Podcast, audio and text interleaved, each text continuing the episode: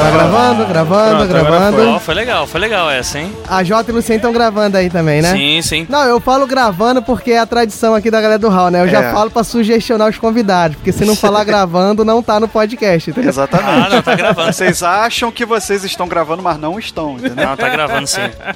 Eu vou deixar aqui registrado que a gente tá num momento lindo, né, cara? O Rissuti e a Jota estão no mesmo podcast. Estou sentindo uma treta. Quem não sabe, o AJ mandou o Rissuti fazer uma hashtag bonita na Comic Con Experience 2016. Pois é. Qual foi a, a hashtag, Jota? Não, chupa Rissuti, né?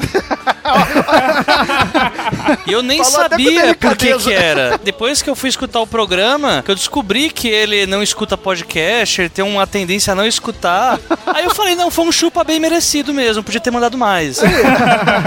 o que você não esperava é que ele ia botar no meio do podcast que ele ia chupar todo mundo mesmo. Ele quer voltar no assunto pra poder gravar aí, você vê como é que é, né? Não, Exatamente. óbvio, tá isso aqui é tudo armado. É podcast brasileiro, tipo a TV brasileira, entendeu? É tudo É. programado. Não seja leviano, candidato, não seja. Você vê que o AJ ele, ele compra briga e não quer nem saber quem é o dono. Né? Ele diz, ah, mandei o cara chupar e não sabia nem quem era, foda Pobre. É. Tu vê quando o cara tem a raiz treteira, É. né, no sangue, né? É, mais ou O menos. chefe dele tá aqui, eu quero ver como é que ele vai se comportar hoje. Nossa! que maravilha. Eu ia comentar com vocês que foi uma coincidência. Eu ia gravar programa sobre. Sobre a, sobre a porra da PEC. Aí eu chamei a Ana Luísa Carana e tal. Eu disse, ah, Ana Luísa, ó, vamos gravar, não sei o que, não sei o que. Aí lá tem o pessoal do galera do HAL e tal. Não sei se você já ouviu. Aí ela pegou me indicou um programa e tal. Sendo que na época eu tava naquela, naquela fase foda que a gente sabe de final de ano, né? Então, preenchendo diário, manda ela não tomar no cu. É, sei bem.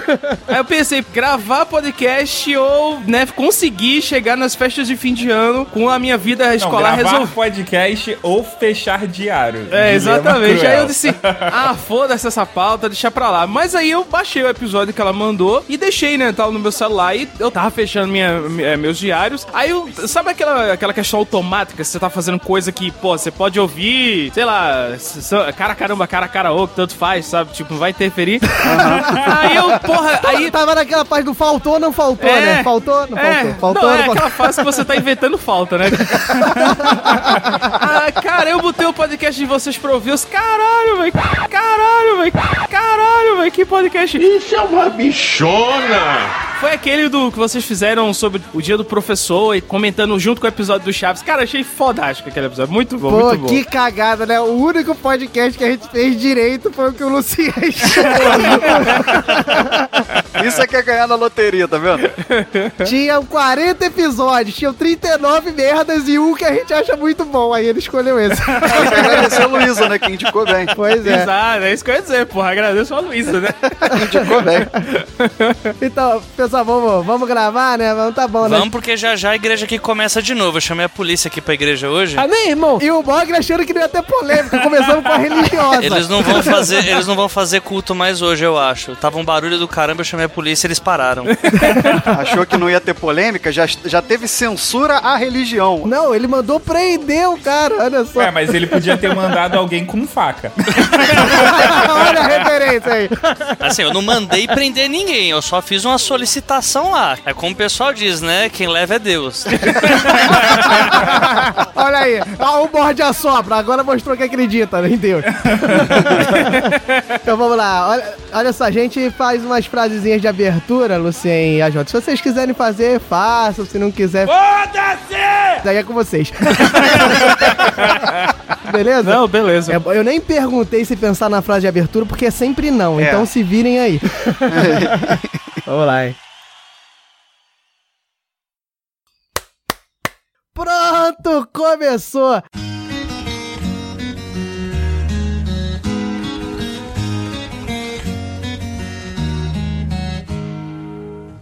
Fala galera, eu sou Diogo Bob e eu acho ordem inversa no hino nacional uma sacanagem com quem tá tentando entender texto no primário. Muito bom. Pô, o vírus do Ipiranga, eu sempre acho que é aquele comercial lá, cara.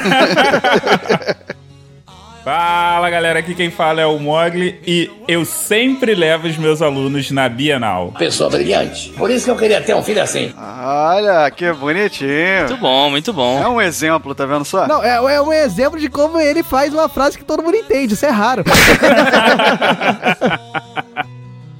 Eu sou Thiago Rissuti e gostar de ler é fácil. Quero ver entrar na internet e ler a política de privacidade antes de aceitar os termos. Boa! É boa. Ó, o Spotify tá arrumando uma treta dessa aí. Dois mil anos depois. É qualquer um dos dois. É por, é por ordem de cargo, Lucien. É você primeiro. Não, é quem é de carga, então quem manda é o chefe, vai tu.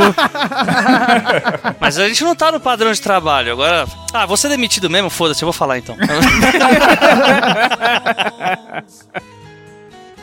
Eu sou a Jota Oliveira e pesquisa da Veja é tão confiável quanto qualquer tipo de postagem do WhatsApp. Perfeito, maluco. Olha, a treta vai percorrer esse cast, cara. Antes, na abertura, depois. Caraca, eu, eu ainda fui partidário de que não haveria problema, não haveria treta, ia ser um papo tranquilo. Tô errado, já errei logo na abertura. Não, e, e foi embora todos os nossos planos de querer provar que a gente não é petista nessa internet de meu Deus, né? Olha quem a gente chamou. Ah, eu sou o Luciano Bibliotecário e dizem que se você compartilhar qualquer matéria da Veja com 50 pessoas, o Aécio vira presidente. Pronto, agora acabou. Qualquer chance. A gente mudar a pauta, cara? Não, não tá indo. ah, não, cara, não, desculpa. A Veja ela pode me falar o que ela quiser. Agora a Veja falar que 50% do país lê. Ah, não, ela vai tomar no cobre. me ajuda, Olha. Olha só, vamos puxar pra um lado aqui mais, mais brano, é eu que sou o panos quente, o AJ Oliveira. E começou bem aí, ó, já mandou a pesquisa da Veja. É isso aí, meus amigos. Não sei se vocês perceberam. É sobre política? Não é sobre política. Nós vamos falar aqui sobre hábitos de leitura. Brasileiro tem, brasileiro não tem. É bom, não é? O que, que você acha? O AJ e o Luciano já disseram mais ou menos o que, que eles acham da Veja aí. Então, veja o que virá depois do round de mensagem. Valeu, galera. Estudos dizem que existe 92,47% da gente tá fudido. Cobre. Vai lá, Raulzito, meu garoto. O único cara que lê todos os contratos de serviço. Vai lá, meu garoto. Of its wars and man and down.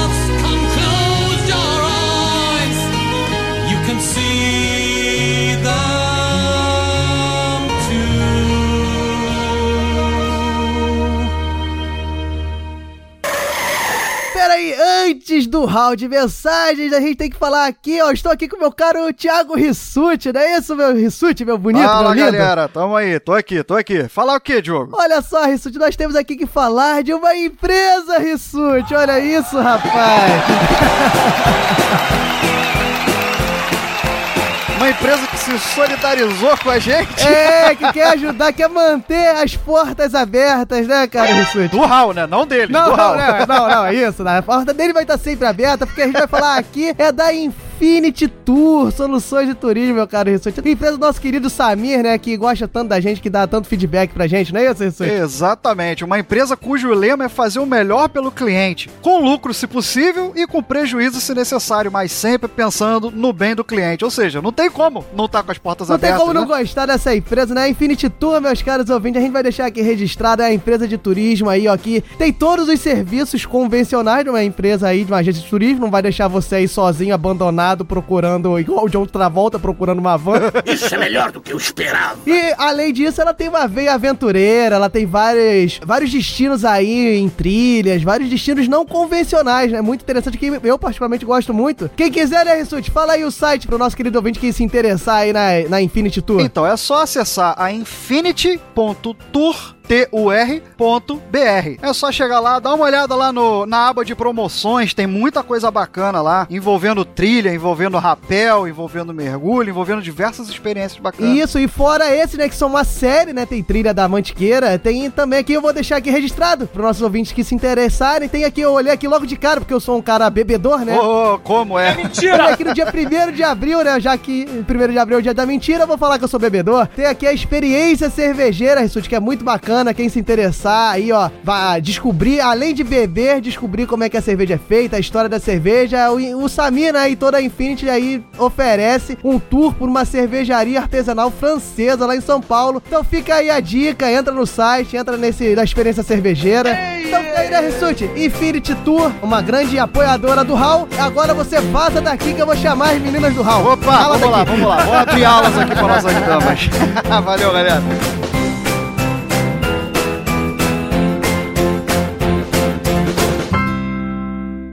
Pacote de dados atualizado e pronto para leitura.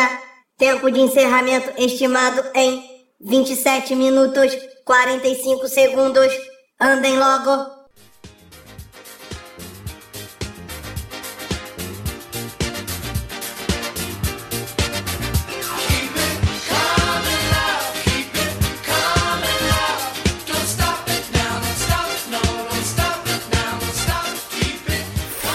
Fala, senhores! Agora que eu já despachei Thiago Rissuti, então vamos começando esse round de mensagem. Eu vos apresento as meninas do Hall.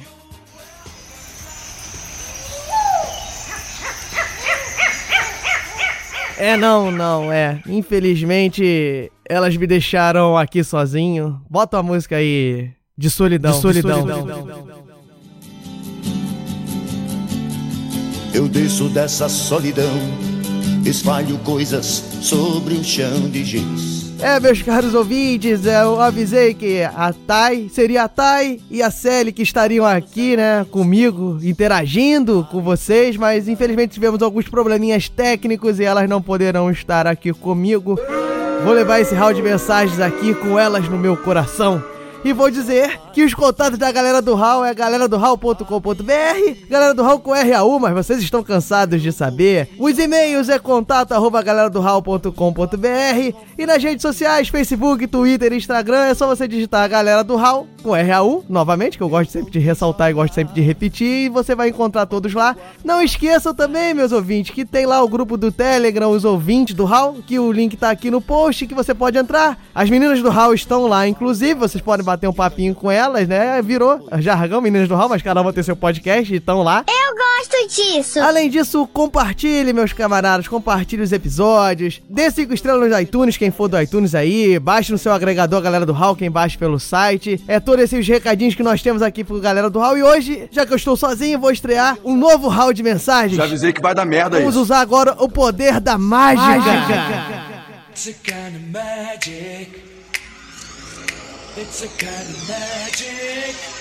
Isso, meus ouvintes, nós vamos estrelar aqui o round de mensagens sonoras. Olha só, meu camarada. Então, as meninas do round não estão aqui, mas com essa música encantadora, nós, elas participaram, elas estão aqui. E muito importante, nesse dia aqui, a gente tá na passagem de 8 para 9 de março, Dia Internacional da Mulher. Nada mais justo do que a gente falar aqui da campanha hashtag o podcast é delas. Então, muito importante, muito bacana. E fica aí a mensagem das meninas.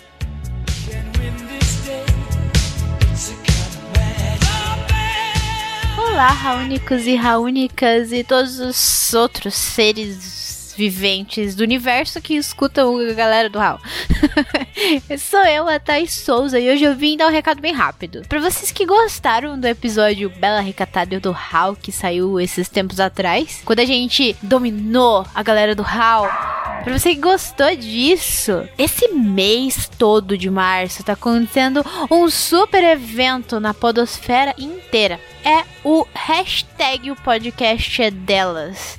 Se você procurar no Twitter, no Facebook no Google, no geral, se você procurar hashtag o podcast é delas, vai encontrar vários episódios sobre os mais diversos temas possíveis, sempre voltados para falar, discutir sobre o empoderamento feminino, sobre liberdade, sobre igualdade. Então, eu convido vocês a procurarem saber sobre os podcasts que estão participando dessa toda essa rede, todo esse movimento. Se você é mulher, chega mais e venham se sentir representadas, empoderadas e felizes por ter tantas podcasters maravilhosas no meio da podosfera. E pra você que é homem, venha também se sentir orgulhoso dessas mulheres maravilhosas que estão aí, né, representando. A ideia não é não é implantar assim o poder das mulheres e vamos abolir todos os podcasters homens. A gente quer inserção, a gente quer mulher falando de futebol também, a gente quer mulher falando de matemática e de ciência, falando sobre coisinhas de mulherzinhas, não tem problema. Então procurem aí a hashtag o podcast é delas e se enturme com todos os podcasts que estão participando. É, rapaz, e não só a Thay, mas a Sally também esteve aí, ó. Mostra o poder da mágica.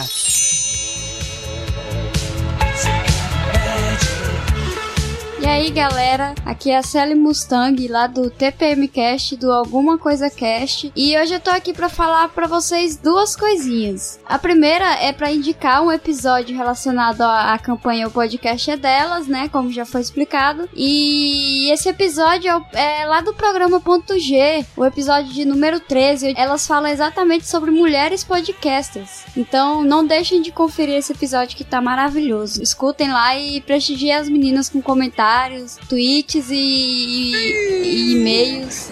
E o segundo recado é só avisando pra galera que mandou e-mail é, relacionado ao Cast Bela Recatado e do HAL. É, a gente vai estar respondendo todos os e-mails, os, os e-mails que não foram lidos.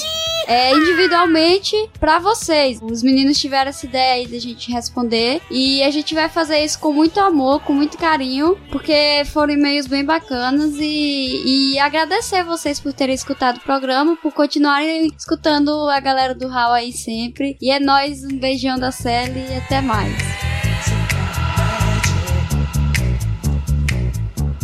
Isso, meus camaradas. Ó, depois dessas excelentes indicações da surpresa, olha, meus queridos ouvintes, quem mandou mensagem no Bela Recatada e do Hal, fica aí sossegado, as meninas vão responder vocês, a gente vai estar mandando feedback pra vocês individualmente. Foi um prazer enorme tê-las aqui, né? Foi, foi, pô, foi bacana demais. Mas não é só isso. Ah, vá, é mesmo? Agora, o hall de mensagens sonoras não terminou por aí, que agora nós começamos os feedbacks dos episódios de games. É, meu cavaleiro, eu tô aqui sozinho, meio esquizofrênico, mas eu tenho os meus amigos do mundo da internet. Eu sou normal! E o primeiro é o nosso grande Rafael. O Rafael aqui mandou uma mensagem do episódio de games. Ele é desenvolvedor de games e também participa aí do podcast Trova na Taverna, um jabazinho aí grátis. Então o Rafael mandou um áudio aqui pra gente falando do episódio, falando sobre desenvolvimento de games e vai aí, ó. Parangarico Tirimiruaro! Saudações raúnicos! Aqui quem vos fala é Rafael Henrique, lá do podcast Trova na Taverna e também game designer. Venho aqui a complementar algumas informações que faltaram no cast, que ficou muito bom por sinal, mas é, essas aqui acho que vão ser um pouquinho interessantes pro pessoal que não tá muito ligado na, na indústria e tal. É, sobre a, a questão do- dos indie games, que foi magistralmente colocada no- pelos raúnicos e pelos convidados, uma coisa que eu gostaria de complementar é que o indie game é um jogo que nada mais é que um jogo que ele não depende de uma publisher. Que diabo é isso? E o que seria uma publisher, né? Como é chamado em português, é distribuidora. É a empresa que ela vai cuidar de todo o marketing do jogo, né? Como falaram também no cast, que muitos jogos eles são têm um nível de investimento em marketing igual ou superior que ao custo de desenvolvimento, né? Então a publisher que ela vai fazer isso, ela vai investir no marketing na parte de distribuição do jogo em si, né? A prensagem, é, ca- é capa, vendas isso daqui, tudo isso é trabalho da publisher. Vou dar um exemplo, acho que a publisher mais famosa que a gente tem hoje em dia é a Ubisoft.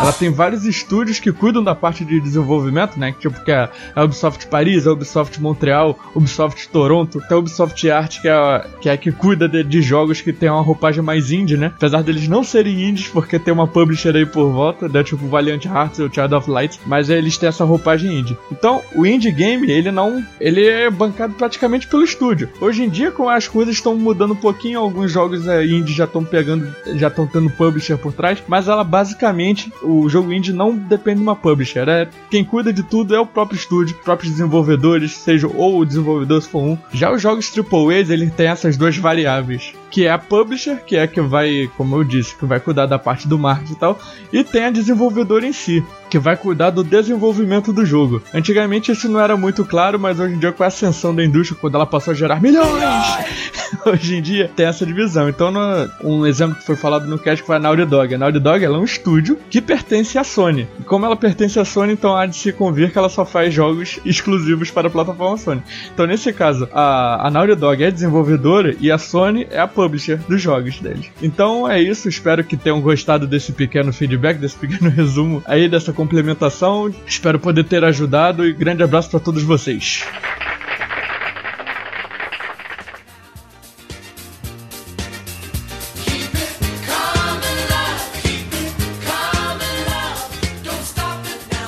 Olha aí, ó, super agregador, super importante, falando do mercado indie, mercado de desenvolvimento. Valeu, Rafael, muito obrigado pela mensagem. Fora ele, também tivemos aqui o grande Thiago Ramos Melo, mandou um e-mail pra gente falando da vivência dele com games, dizendo que ele começou com Master System, Master System com Sonic na memória, igual o Mogli, mas que ele não tinha muitos jogos, até porque os cartuchos eram caros, mas depois ele conheceu o vasto mundo das locadoras de videogame. É, grande Thiago, eu também conheci. A gente ficava lá na porta esperando, per perdendo um mó tempo desesperado, achando que alguém ia alugar o cartucho que a gente queria, ou até para jogar lá, né, ficar lá esperando que nem um bestão. Então ele comentou um pouco dessa época e ressaltou que ele não era do time PlayStation na época da pirataria que a gente falou, ele era do time do Nintendo 64. Eu também era, Thiago, era do time do Nintendo 64, mas a gente jogava muito 007 GoldenEye, né? Era muito maneiro. Por fim, ele lamenta que a pirataria ganhou lá na sala de justiça, né? É, pois é, né? Controverso, mas tá lá, tá votado. E cabe ressaltar nesse protesto do Thiago Ramos Melo e declarar que a justiça do povo, meu caro ouvinte, nós tivemos pela primeira vez um empate técnico na Justiça do Povo. É, meus camaradas, nós tivemos 50% dos votos para cada um dos debatedores. Francisco, o Master Miller, e o Thiago Simão. Eles empataram 50 a 50. Nós fomos nas casas decimais e aí deu 50.22 pro Thiago Simão, deu 49.78 pro Francisco Master Miller, mas isso aí é casa decimal, empate técnico. São as estatísticas. Não conheço essa senhora. Tivemos também a Daiane Aragão. Muito obrigado, Daiane. Mandou mais um texto aí pra manter o recorde de caracteres nos comentários do Hall. Daiane Aragão tá sempre aí com a gente. Super bacana, sempre compartilhando. Muito obrigado, Daiane. E ela mandou também, dizendo que ela começou também pelo Master System, também teve Atari, mas ela, diferente do Thiago Ramos Melo, tava ali no, no time do PlayStation 1 e jogou muito desses CDs que tinham os jogos aí Piratex, né? E ela comenta que tinham empresas, né, de pirataria. Ela disse que até o símbolo era uma caveira. Eu lembro, tinha o Bomba Pet também, que atualizava os jogos de futebol aí com o Campeonato Brasileiro. Então fica registrado aí algumas memórias da pirataria. Não que a gente seja a favor, fique bem claro. Queria deixar um grande abraço aqui para outras mensagens, outros comentários. A gente teve o Darley Santos que mandou mensagem lá falando também da pirataria, fazendo uma ressalva. O Juan de Souza que falou que o episódio tava muito bom, eu concordo. Será que era porque eu não tava? É, pode ser. Também teve o Senhorar, também tivemos mensagens, tivemos e-mail do Evaristo Ramos também elogiando a gente. Muito obrigado, Evaristo. Falou que gosta muito do galera do Raul e que os únicos preferidos dele é o Diogo Bob, que sou eu, e o Storm. Nesta ordem, ressalte-se isso. Ah, moleque, olha aí o meu fã-clube. Quero uma foto. E branco. E no mais, queria muito agradecer, pessoal, a galera do Facebook, a galera do Instagram, a galera do Twitter. Ressaltar que, olha, nessa vez ninguém acertou a dica. Ficou um mistério sobre o que a gente falaria aí com as dicas. O Raulzito caprichou. E pra terminar, pessoal, olha só, bota a música agora de promoção. promoção.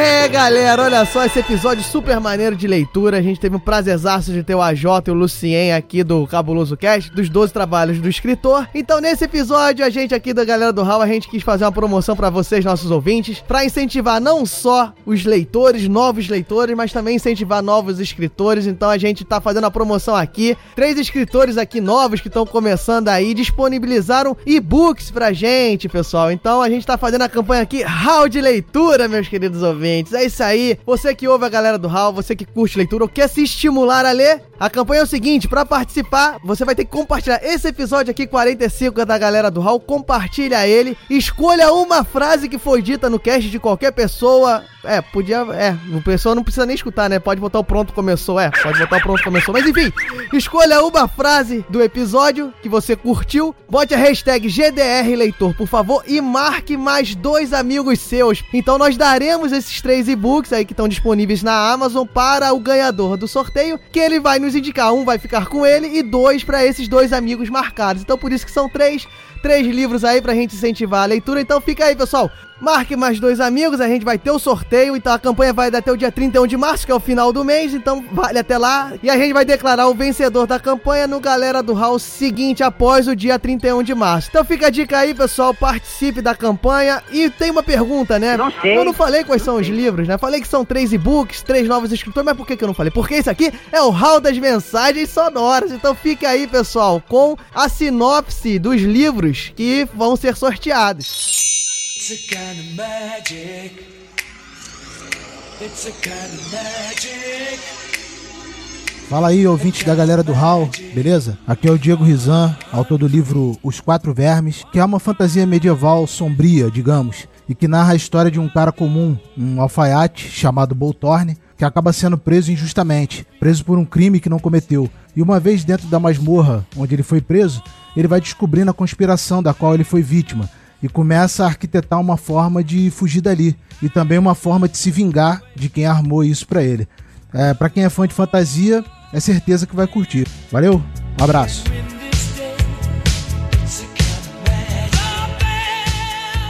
Olá, eu sou Renan Alonso, sou autor do Sete Gols Um Dia em uma Copa de Histórias. Bom, como o título já entrega, esse livro ele se passa no dia em que o Brasil tomou uma goleada de 7 a 1 da Alemanha na Copa de 2014, que foi um dia que marcou a vida dos brasileiros e é disso que o livro fala. São vários contos, crônicas que tomam como personagens qualquer cidadão brasileiro, assim como eu, você, que para mim são os verdadeiros protagonistas dessa história. Gol da Alemanha. Olá, ouvintes da galera do HAL. Eu sou Daiane Aragão, autora do livro Herança, Cada um sabe o peso de sua anomalia. Você sim é um verdadeiro guerreiro. Na obra, Leo nos conta sobre seu anseio pela liberdade, sobre o peso de carregar uma anomalia que a faz ser vista como uma arma e como tomar as melhores decisões pode ser muito cruel. Mesclando vida cotidiana, a obra conta com um pouquinho de violência e muita fantasia. Sem mais, beijos e abraços, fui! Grande Daiane, olha só que voz. Que isso, cara? Não tem como não participar da promoção com a voz dessa garota. Muito obrigado ao Diego, muito obrigado ao Renan, muito obrigado a Daiane por ter disponibilizado aí os livros. Então vamos lá participar, pessoal, da promoção. Vai estar as postagens lá com a instrução no Facebook. Não esqueça da campanha da hashtag o podcast é delas. É muito bacana esse mês de março, pessoal. A gente apoia muito. Vamos deixar aqui indicado Bela Recatada do Hal, que não saiu agora no mês de março, mas tem muito a ver com a temática. Saiu em fevereiro aí por circunstâncias de planejamento. Mas fica aí, a gente indica e a gente coloca ele aí na campanha. Muito obrigado a essas vozes que fizeram o hall de mensagens sonoras, não me deixaram sozinhos e vamos pro episódio. Fui! Pacote de dados lido com sucesso.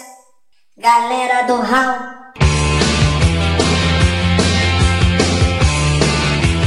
Enfim, meus companheiros, depois de olha só essa leitura de e-mails, chegamos no nosso momento aqui, culto, momento romântico, nosso momento de prosa, nosso momento bonito sobre o hábito de leitura e por que não momento polêmico, que é o que eu tô esperando desse podcast, não é isso, pessoal?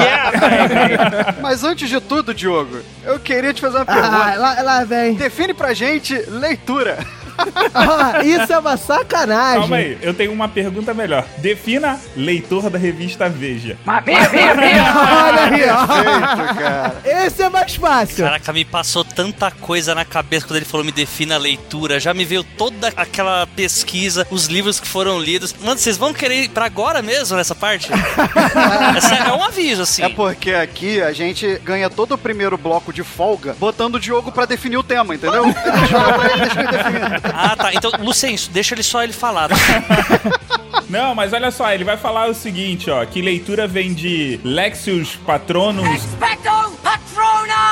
Que vem do grego, É, do latim. Leituros do grego, sabe? É, exatamente. Mas é divertido, a gente bota ele pra trabalhar, entendeu? Da- A merda que vocês me botaram com dois caras aqui que tem um podcast sobre literatura. Ou seja, se eu falar merda, eles vão, vão com certeza vão retrucar. Foda-se! Mas enfim, leitura, meu caro Rissuti, vem de lectura. Não sei Viu? se essa é a pronúncia. Ele sempre puxa do grego ou do latim. Leitura, Rissuti, para de reclamar, meu filho. Que quer dizer, sabe o quê? Quer dizer, eu não sei, peraí, eu esqueci. não, tá mentira. nervoso. Leitura quer dizer eleição, quer dizer também escolha ou leitura propriamente dita. Ou seja, veio do latim e acabou popularmente, né? Acabou ficando com o sentido leitura e perdeu um pouco esse sentido de eleição, de escolha e tudo mais. Mas por que não? Leitura seria a escolha, olha só que poético, a escolha da obra de arte que você quer enriquecer a sua cultura. Olha só, hoje eu tô banhado da lírica, o manto da metáfora. Meu Deus, seu troféu babaca pra vocês. Não falei que é divertido, galera? É muito bom isso. Vamos ver até onde ele vai. Eu tô adorando isso. Agora o AJ e o Luciano se retiram com vergonha, né? Não, fica aí, agora só espinafra ele, que é- esse é o momento de diversão da gente. Isso é canalice. Mas é isso aí, ó. É uma escolha, é uma eleição, é uma leitura de obras e pode ser também a propaganda que você olhou aí da revista Observe. Mas aí a gente chega nesse ponto, né? Qual é a importância, meus caros? Eu ia falar, meus caros Rissuti Mog, mas a opinião de hoje de vocês não interessa. a opinião que interessa. Caraca. A gente traz pessoas embasadas pra gente não ter que ouvir a opinião de vocês, entendeu? É bom, eu vou dormir mais cedo. Valeu, galera. Um abraço. Qual seria a opinião de AJ e Lucien, ou Lucien e AJ, quem tiver a preferência aí, sobre a importância, né, da leitura, não exatamente essa definição, mas uma coisa mais ampla aí, o que vocês acham, o que vocês veem da leitura agregando ao ser humano? Aí aquele silêncio, né, que eles acham que não agrega nada. Manda aí, Lucien. Você que é o acadêmico aí, cara. Começa aí. Ah, sim, é, é, eu adoraria começar, né, com algum termo latim também pra fazer bonito, mas não vai dar. eu tive um péssimo professor de latim na faculdade. Cara, a leitura, ela tem, sem sombra de dúvida, eh, ela é muito importante porque nós vivemos numa sociedade bastante letrada, assim, se você perceber toda a nossa forma de comunicação, mesmo na internet, ela envolve textos, então, mesmo que você hoje tenha, ah, eu posso mandar uma mensagem de voz e estranhamente existem pessoas que ficam constrangidas em mandar mensagem de voz. Então, ou seja, a nossa sociedade ela é uma sociedade das letras. Então, obviamente que quem não lê se sente um pouco afastado desse universo, né? Tanto é que quando a gente entra no conceito do que é ser um analfabeto, é você perceber realmente que você não compõe essa sociedade. Tanto é que eu me lembro que há alguns anos atrás, vários anos atrás, sinal, teve uma exposição na, na Universidade Federal de, daqui de Pernambuco, onde eles fizeram uma espécie de um, de um espaço específico onde as letras estavam todas embaralhadas, assim, tipo, cara, era, era muito interessante porque havia significado no que estava escrito, mas nós não conseguimos entender. Então, e era a maneira que eles te- tentaram passar pra gente de como, por exemplo, um analfabeto deve se sentir, entendeu? De ver letras, mas não compreender o significado daquilo. E é importante dizer, tá? Eu acho que isso eu vou falar talvez ao longo do episódio, eu não sei, mas é, eu não tô falando que quem lê é bom, quem lê é melhor, quem lê tá num patamar acima dos outros, porque afinal de contas nós temos o Olavo de Carvalho na nossa, na nossa vida e né, nós temos revistas como a Veja, por exemplo, e significa que tem pessoas que leem esse tipo de coisa, né? Então a gente não pode é, partir pra essa prepotência de não, olha, as pessoas que leem são pessoas superiores, é, porque não, né? Porque não, a nossa sociedade tem muito, muito, muito problema em- ainda em relação a isso, tipo, status acadêmico, status de leitura não significa status de bom cidadão, né? De, Não, de, de e abre alguma. Aspas aí no cidadão de bem, Com né? certeza. Que esses dias o cara bateu lá nos outros e disse que era um cidadão de bem, fazer o quê? Entendeu agora por que que eu não queria a opinião do Mogli e do Rissuti? o cara começou com a Sociedade das Letras. Eu tô até anotando aqui, peraí, Sociedade das Letras. Eu tô anotando termos pra parecer inteligente, né, cara? Porque Eu produzi uma resposta pra essa pergunta, eu tô até com vergonha, cara. Vamos pra frente. Existe um ditado na podosfera que diz o seguinte, é é um ditado ecumênico na podosfera que diz que convidado é licença pra falar merda, entendeu? Então, você já sabe, né? Cara, ele já mandou um ecumênico, cara. Eu nunca usei essa palavra na minha vida.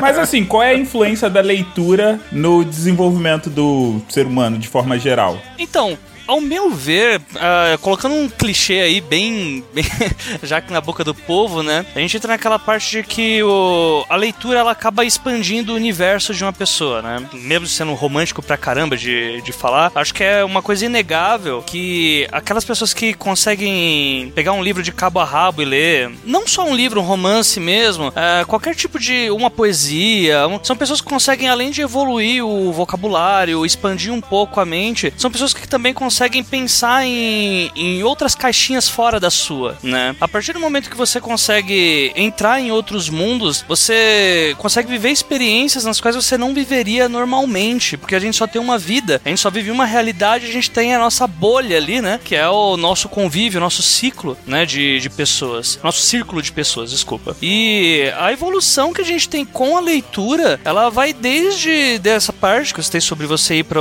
é, viver outras vidas, né? Tanto quanto você também entender o que, que já aconteceu no passado e o que, que aconteceu para nos tornarmos o que somos hoje, né? Indo já para um conhecimento mais histórico na literatura. E para finalizar assim, eu acho que a literatura é fundamental. É uma arte que ela, ela consegue superar até a imagem, o som nessa, nesse quesito, porque é muito mais fácil a gente assimilar. Aquilo que a gente lê acaba entrando na nossa vida e a gente acaba passando isso com mais facilidade, pelo fato da gente estar tá repetindo tudo aquilo para nós mesmos. Até deve ter algum estudo mais específico sobre isso que eu não vou conseguir falar e nem vou me arriscar para não falar merda, mas é muito importante essa parte da leitura por conta disso. É, eu, eu escrevi um texto faz algum tempo lá no, no Leitor Cabuloso que. é mais ou menos assim, eu queria ir além dessa questão, porque quando a gente pergunta o que, é que a leitura faz com o ser humano, ah, vocabulário, ah", eu queria ir um pouquinho além disso e eu fiz o texto lá para mostrar para as pessoas como a leitura ela exige do cérebro da gente. As pessoas não fazem ideia quanta atividade de ler ela exige que nós façamos uma série de conexões, uma série de links. Por exemplo, se eu contar uma piada muito ruim, como uma piada que eu sempre conto meus alunos, né? por incrível que pareça, eles não acham graça, é... obviamente quem não ri é reprovado no final do ano. É... Mas, o por poder exemplo... do docente. Mas, por exemplo, se eu contar uma piada muito ruim, como aquela, ah, porque a vaca dá leite, ah, porque ela não sabe vender, né? Enfim. é... Achei maneiro. a gente ri. Olha O pessoal só tá é precisando passar de ano aqui, viu, Lucien, tá vendo?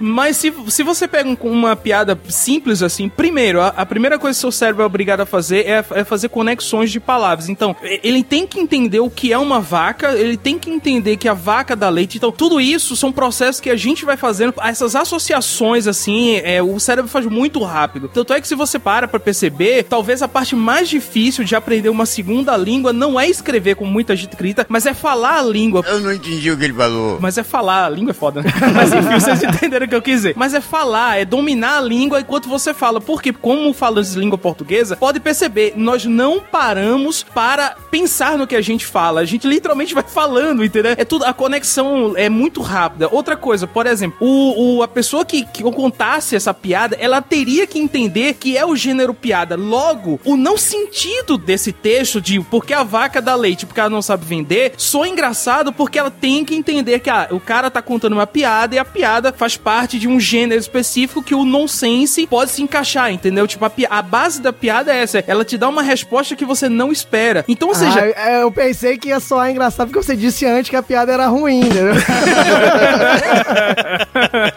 então, assim, quando você lê, você tem que fazer uma porrada de conexões. Exige muita coisa do leitor. Por exemplo, eh, qualquer pessoa que lê um livro aqui, você, você dificilmente. Tem muita gente que diz isso, né? Ah, se eu encontrar uma palavra difícil, eu vou no, no dicionário. Cara, não, foda-se o dicionário, entendeu? Você espera que o contexto eh, preencha aquele espaço. Você só vai no dicionário, cara, em última hipótese, e olhe lá, talvez você nem vá, né? Tipo, Mas assim, o que eu tô querendo dizer é que muitas vezes o cérebro preenche, ele tem uma palavra que não conhece, cara, você vai tentando fazer uma série de conexões pra fazer com que aquela, aquela palavra se encaixe naquele texto que aparentemente não se encaixava. Então, assim, ler é um processo que exige muito, sim, do ser humano, entendeu? Por isso que é uma atividade, sem sombra de dúvida, é uma atividade tão enriquecedora, assim. Quem lê, enriquece seu cérebro, é, querendo ou não. É, É, é um esforço muito grande. Tanto é que já é provado através de alguns estudos, não, não da revista Observe, obviamente, mas é provado através de alguns estudos científicos que pessoas que leem têm um envelhecimento do cérebro muito, muito, muito tardio. Ou seja, a pessoa ela evita determinados problemas como Alzheimer, por exemplo. Então, assim, você tem uma série de doenças que afetam o, a coordenação motor, o cérebro, que para quem é leitor, você vê que pô, é muito assim, é muito complicado. Você vê um leitor dizer, ah, fulano morreu com tantos anos e já era louco, tá? Não, a pessoa, você percebe que a pessoa, pô, tivemos o Bauman que morreu recentemente e o cara tava super ativo ainda, 91 anos, entendeu? E teve gente dizendo, caralho, tão novo, porra, gente, novo é foda, né? 91.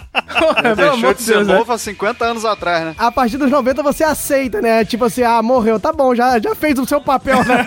no, no mundo, né? Há quem diga que depois dos 60 você tá fazendo hora extra. Na verdade, eu tô torcendo pro Bog ir aos 40, né? Porque eu já tô de saco cheio. Mas. Sacanagem, ele morre mesmo, eu vou me sentir culpado. Geralmente alguém morre e você fala assim, mas já, tão novo, depois dos 90 é porra, até que enfim, né? É, é que o problema do Bauman é que o pessoal ficou lamentando porque podiam ter pulado a fila dele um pouquinho e vir aqui pro Brasil pra pegar umas pessoas, né, antes. Olha aí, ó. Tá escutando o barulho ali atrás? É o barulho da treta permeando o podcast. O AJ veio com o espírito do mal da Eu vim com treta a pra esse 12 podcast. carregada hoje. Eu posso falar o nome? Ah, eu tô tanto querendo falar o nome, cara. Ah, você vai falar um nome? Você vai falar um nome, cara? Aguenta que a gente vai falar um monte, já já.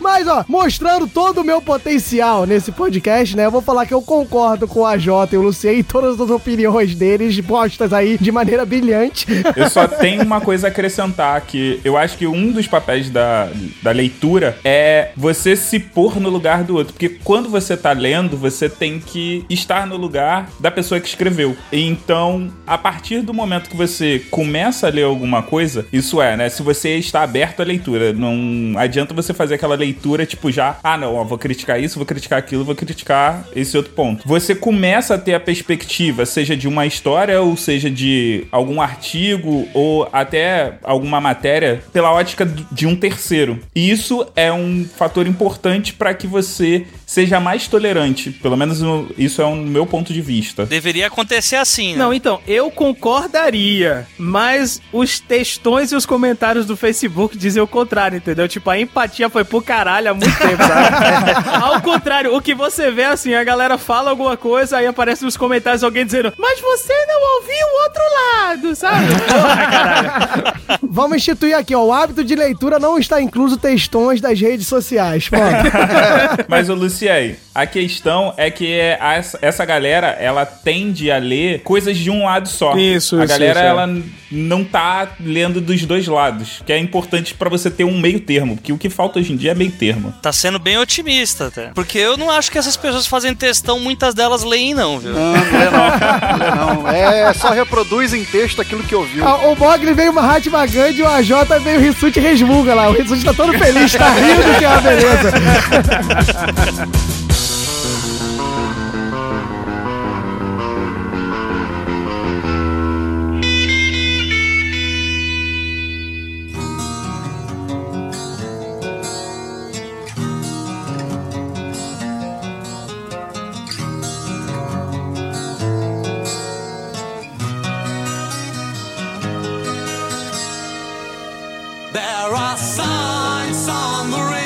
Vamos aqui desconsiderar os textões, porque eu acho que desconsiderando os textões das redes sociais, a gente pode entrar aqui no papo, que é o Brasil tem hábito de leitura? Qual é o papel da escola nisso aí? O que, vocês acham? Realmente tem, não tem? Ou é uma fantasia? Tudo? Mas fantasia não é, né? Porque, segundo, né, dados estatísticos e pesquisas aí que a gente pode rebater bastante, Não me venha com churumelas. o Brasil seria o 28º país aí nos países que mais lê. E aí? Eu acho que não tem como não começar falando que não há brilhantismo se a pesquisa não ajuda, né? Porque a questão é que a pesquisa ela indica isso, né? 52%, né, de leitores, 52, 54. Só que o número ele acaba maquiando o que que é considerado leitura nessa pesquisa. Uhum. Então não adianta eu fazer uma pesquisa na qual eu vou falar com 10, 20, 30 mil pessoas, sendo que eu vou considerar que, por exemplo, um público que é leitor de livros ou de trechos dele, que foi o que a revista considerou para contabilizar, né? Não, você tá sendo muito benevolente, né? Porque foram 3 mil só pesquisados. Isso, isso. Não,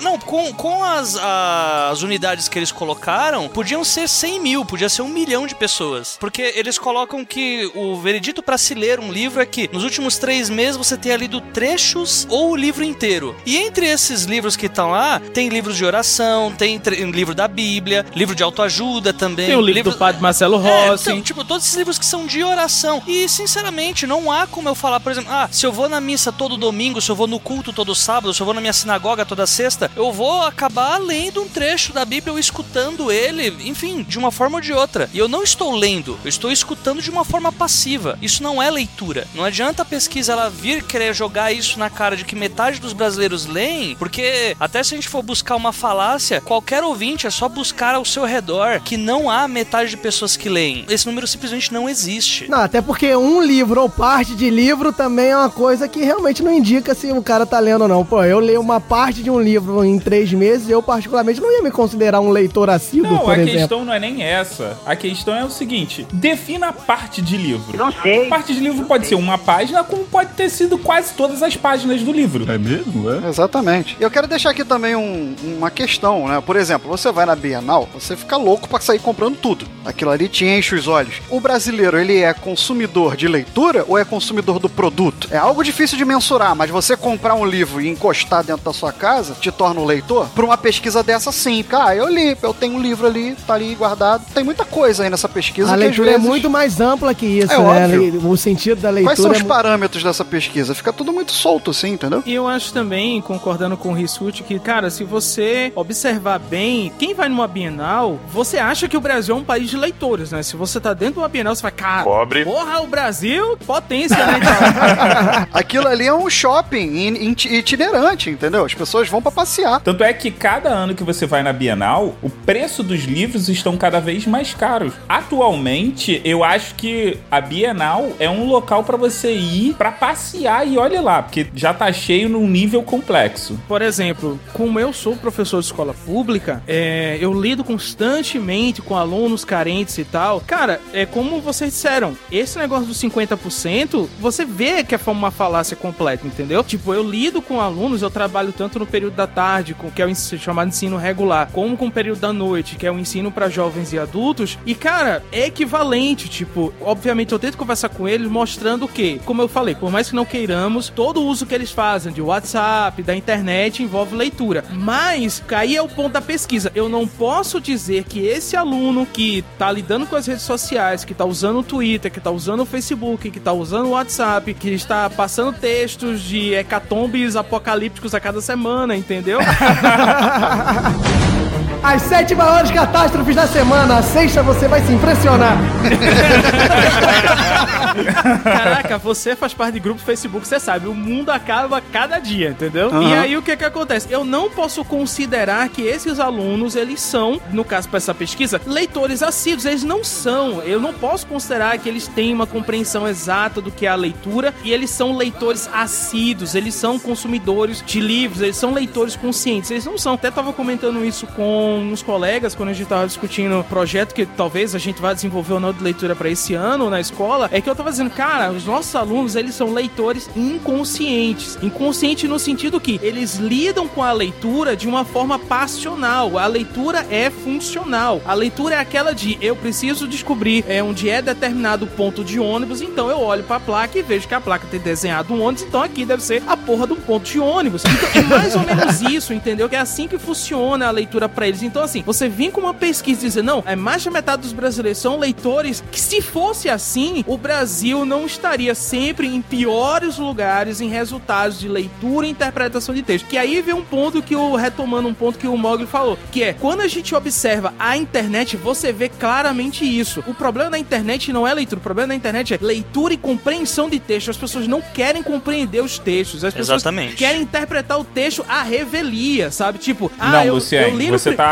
errado. Deixa eu só fazer um- uma pontuação do que você tá falando. Você, como professor, tem total noção, pelo menos eu presencio isso. O problema que eu tenho em dar aula de matemática, muitas das vezes não tá no cara entender a matemática. Isso, isso, isso, isso. Ele isso. tá em. Interpretar o contexto. Não, o cara entender o que tá sendo pedido. Porque se você não falar, faça isso, se você não colocar um arme e efetue pra ele, ele não vai saber o que que é pra fazer. Exato, Porque aí, exato. quando você chega pro aluno e explica pra ele o que tem que fazer, ele acaba resolvendo. Sim, sim. Trazendo pra área de exatas, né? Os alunos eles acham, estão trabalhando como se fosse um algoritmo, né? Você lê um código e quer interpretar o que aquele código está dizendo, né? Executa, ah, aquilo é favela, eu, eu sei o que que é uma favela. Eu li favela, eu sei o que que é uma favela. Eu li branco, eu sei o que é branco. E leitura é o que o AJ e tanto o Lucien estão falando, não é bem isso. Só pra contextualizar, né? A pesquisa que a gente tá tanto falando aí é uma pesquisa que saiu recentemente e disse que o hábito de leitura do brasileiro tá aumentando, tá subindo de 50% para 56% e é toda a questão que a gente tá debatendo aqui, que realmente não, a leitura de código não vale, né, galera? A gente tem que interpretar, tem que questionar, tem que ser um ser questionador. Olha só, matemáticos falando que temos que ser seres questionadores, olha só. Porque senão eu sou um leitor assíduo, né? Porque todo dia eu recebo da minha mãe e da minha avó assim, bom dia, que sua semana seja... Não, e esse, esse é um outro né? ponto da- dessa pesquisa que eu queria perguntar pra vocês. Se eu ler o mesmo livro várias vezes, eu tô lendo ou eu tô fazendo o automático? Porque pra mim, se eu ler uma coisa que eu já li várias vezes e já sei de cor, não é leitura. Exatamente. Xerebecanto, Plácio Joe! Mas eu acho que aí a gente entra num problema, porque, por exemplo, você tem que definir o que é essa releitura. Porque, por exemplo, eu tô lendo um, um livro agora que o autor, ele pontua exatamente isso, que nós não deveríamos ser apenas consumidores de livros. Ele fala muito disso, de pessoas que ficam lendo uma porrada de livros assim, a gente sabe disso, tipo, na quem é, vê o, o universo dos booktubers, a gente tem mu- muitos assim, que gente que lê 100, 200, 300 livros no ano, mas ele questiona muito isso. Quantos livros você para pra reler? Mas veja, é uma releitura focada. Ele diz, não, você relê aqueles livros que você acha que são livros fundamentais, que vão te ensinar coisas legais, coisas importantes, até mesmo pra ensinar sobre técnica de escrita e tal. Mas, por exemplo, a pessoa que fica, aí vamos entrar no modo treta do AJ, né? Por exemplo, a pessoa que fica o tempo todo relendo trechos de um determinado livro religioso. Ah, nem, irmão? Sabe, tipo, só pra concluir aquilo que ela quer, sabe? Só pra chegar no mesmo ponto, sabe? Eu quero provar que gays são pessoas terríveis da sociedade. Viado, você não pode ser assim, não. E mesmo que a Bíblia diga outras coisas, eu vou ignorar porque esse aqui é o que importa, porque foi o que disseram pra olhar, entendeu? Ah, Se a releitura é baseado nisso, tipo, eu estou relendo só pra provar um ponto de vista, porque na verdade eu não tenho capacidade de ler o resto do livro. só aquele trechinho, entendeu? Opa, olha só. então, neste caso, a gente pode problematizar a releitura, porque aí sim, por exemplo, eu tenho amigos que. Amigos que eu falo assim, amigos professores, que, cara, tem uma amiga minha mesmo que ela, ela só lê livros, aqueles livros de, de banca, entendeu? Cara, eu esqueci o nome agora. 50 tons de cinza. É quase isso. E tipo assim, ela é super fã. Mas aí onde entra a questão, por exemplo, eu não consigo ver essa minha amiga, muitas vezes, conversando com ela, às vezes um nível de compreensão com certas temáticas. Tipo, você percebe que ela sempre fica batendo numa mesma ideia, entendeu? Tipo, ela sempre reproduz o mesmo tipo de pensamento. Eu não estou dizendo que os leitores desse tipo de obra sejam assim, mas estou dizendo que uma pessoa que só lê um tipo de obra, ela pode acabar ficando presa dessa forma, que é o que a Jota falou antes, entendeu? De você sair um pouco da sua caixinha. Às vezes você, quem leu várias obras, em muitos casos, você tem essa tendência a pensar um pouco fora da caixa. Não é regra, porque como eu disse, eh, existem hoje, caraca, é só você digitar no YouTube que você vai achar um monte. Diversas pessoas que, cara, o cara pega, o cara não leu porra nenhuma de um Paulo Freire, por exemplo, e tá pedindo intervenção militar porque Paulo Freire é marxista e o marxismo é que vai destruir o Brasil, entendeu? Porque faz todo sentido. Olha o Cash ficando manchado de vermelho aqui. E é, ne- e é nesse nível, assim, tipo, gente que tá falando mal de um pensador da educação porque tem uma outra pessoa que diz que entende esse cara que diz que ele não presta, sabe? Porque ele segue uma X linha teórica. É, é complicado, é complicado. E dentro disso tudo, né? Tanto a Jota e eu acho que o Lucien também vai poder até falar mais sobre isso, que é o papel da, da educação, né? O papel da escola nesse hábito de leitura, que eu, eu vou botar a minha experiência particular. Por exemplo, eu nunca tive prazer nenhum de ler os livros que eu era obrigado a ler na escola, né? A leitura obrigatória, eu acho que ela não estimula. Ela nunca estimulou o cara a começar a É, gostar deixa eu de ler. só abrir um parênteses aqui antes, porque a gente chegou a citar na, ali atrás a parte sobre ah, o alto consumo aí teórico dos brasileiros, que os brasileiros estão lendo muito, teoricamente eles consomem mais, né? E agora eu tava, ah, passou pela minha cabeça que algo que foi visto na, na Bienal agora, que foi todos os estandes das editoras estarem totalmente reduzidos, porque todas as editoras estão em crise, pelo menos uma boa parte delas estão em crise, ou algumas estão se recolhendo ali, não investindo tanto. A gente viu, por exemplo, a Novo Conceito, que é uma editora consideravelmente grande, não indo pra Bienal de São Paulo e preferindo a Comic Con pra ter um público um pouco mais jovem com o que eles iam lançar, com os livros de youtubers, enfim, tudo que a gente já sabe. E se o Brasil ele tá mesmo com esse número de leitores tão amplo, indo de vento em popa, de um a cada dois brasileiros ler, é, eles estão comprando de onde? É de lá de fora? Porque se for assim, a gente tem um puta país bilíngue. Olha o AliExpress aí mandando ver. Não, tu vê que são alguns dados que não batem, né, cara? Não, não batem. Uma pesquisa daqui, uma pesquisa de lá, os dados não, os dados não batem. Se você pesquisar o SNEL, que é a Sociedade dos Editores de Livros, e eu esqueci o nome do, do instituto, você vai ver comparando com 2015, você teve um, um aumento. Porém, 2015 foi um péssimo ano pro Brasil no- na questão de leitura. Porque não teve o boom de 2014 com os livros de pintura, porque é livro, então é contabilizado. Só a olha olha as estatísticas aí complicando. Mas aí entra um pouco naquilo que eu falei, né? Você consome a leitura ou você consome o produto? Boa. Você comprar um livro de pintura e dizer que é leitor? Puta que pariu, né?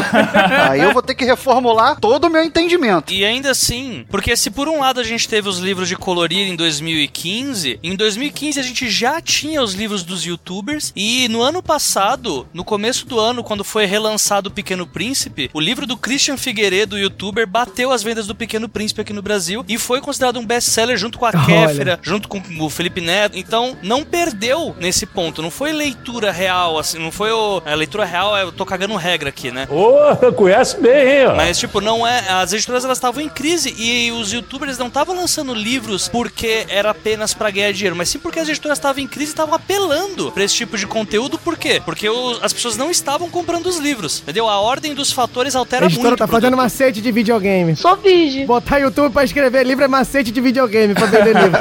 Exatamente. O livro desse Christian Figueiredo é autobiográfico, a história da vida dele. Teve três. E ele tem menos de 25 anos, cara. Mas nem o Stephen King vai ter isso na biografia dele, velho. É uma discussão válida, né? Eu tava pensando sobre isso, né? Sobre isso, né? Socorro, alguém tem que me salvar dele. Para com essa porra aí, meu irmão! É válido ter esses caras que puxam a vendagem de livro, é, que são caras que talvez façam uma literatura que não é tão agregadora, que não, não bata nem um pouco com o que a gente tá discutindo aqui sobre o papel da leitura, de fazer o cara opinar, pensar, se colocar no lugar do outro, como o Mog tanto fez. Esses livros realmente não contribuem tanto, mas eles têm a importância de puxar. Mas aí é o problema, quando só eles vendem. Eu só preciso fazer uma errata aqui, que na verdade eu tô olhando aqui as estatísticas, eu vou até passar pra vocês, que é, ela é um geral do ano de 2016 comparado com 2015. E na verdade foram vendidos cerca de entre 4 e 5 milhões a menos de livros em 2016 comparado com 2015. É, é o que é o que a já tá falando e é o que tá corroborando com o que eu tô pensando aqui. Que beleza, esses caras são importantes, eles puxam o livro, mas daí o problema é só eles venderem, é é você não despertar o senso crítico, você puxar o cara pra comprar livro, mas não tá interessado em desenvolver, não tá interessado em fazer ele buscar novas obras Ah, cara, e mas tudo as mais. editoras elas não estão preocupadas com isso. As editoras estão preocupadas em ganhar dinheiro. Aí que tá, que eu não tô discutindo a questão das editoras só propriamente porque a editora é uma empresa que quer ganhar dinheiro, mas questão social mesmo, de você querer buscar, você querer incentivar, você querer mostrar que não é só aquilo, não é só a música do carnaval que é boa, né, que faz sucesso, a música mais erudita também é importante. E eu acho que aí entra o papel da escola. Olha, olha só o gancho perfeito do host, olha só.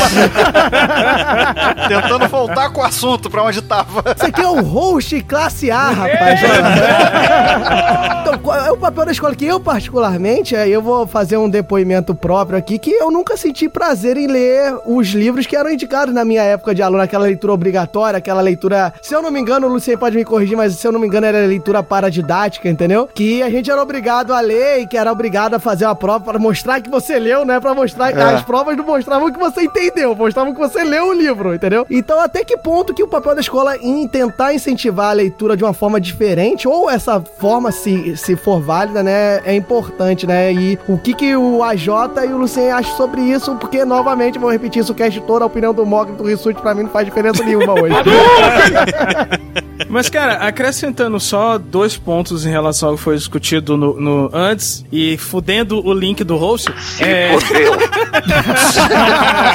É isso aí, estamos aí pra isso, né? Olha só, eu puxo o saco do convidado e ele me ferra. É isso aí.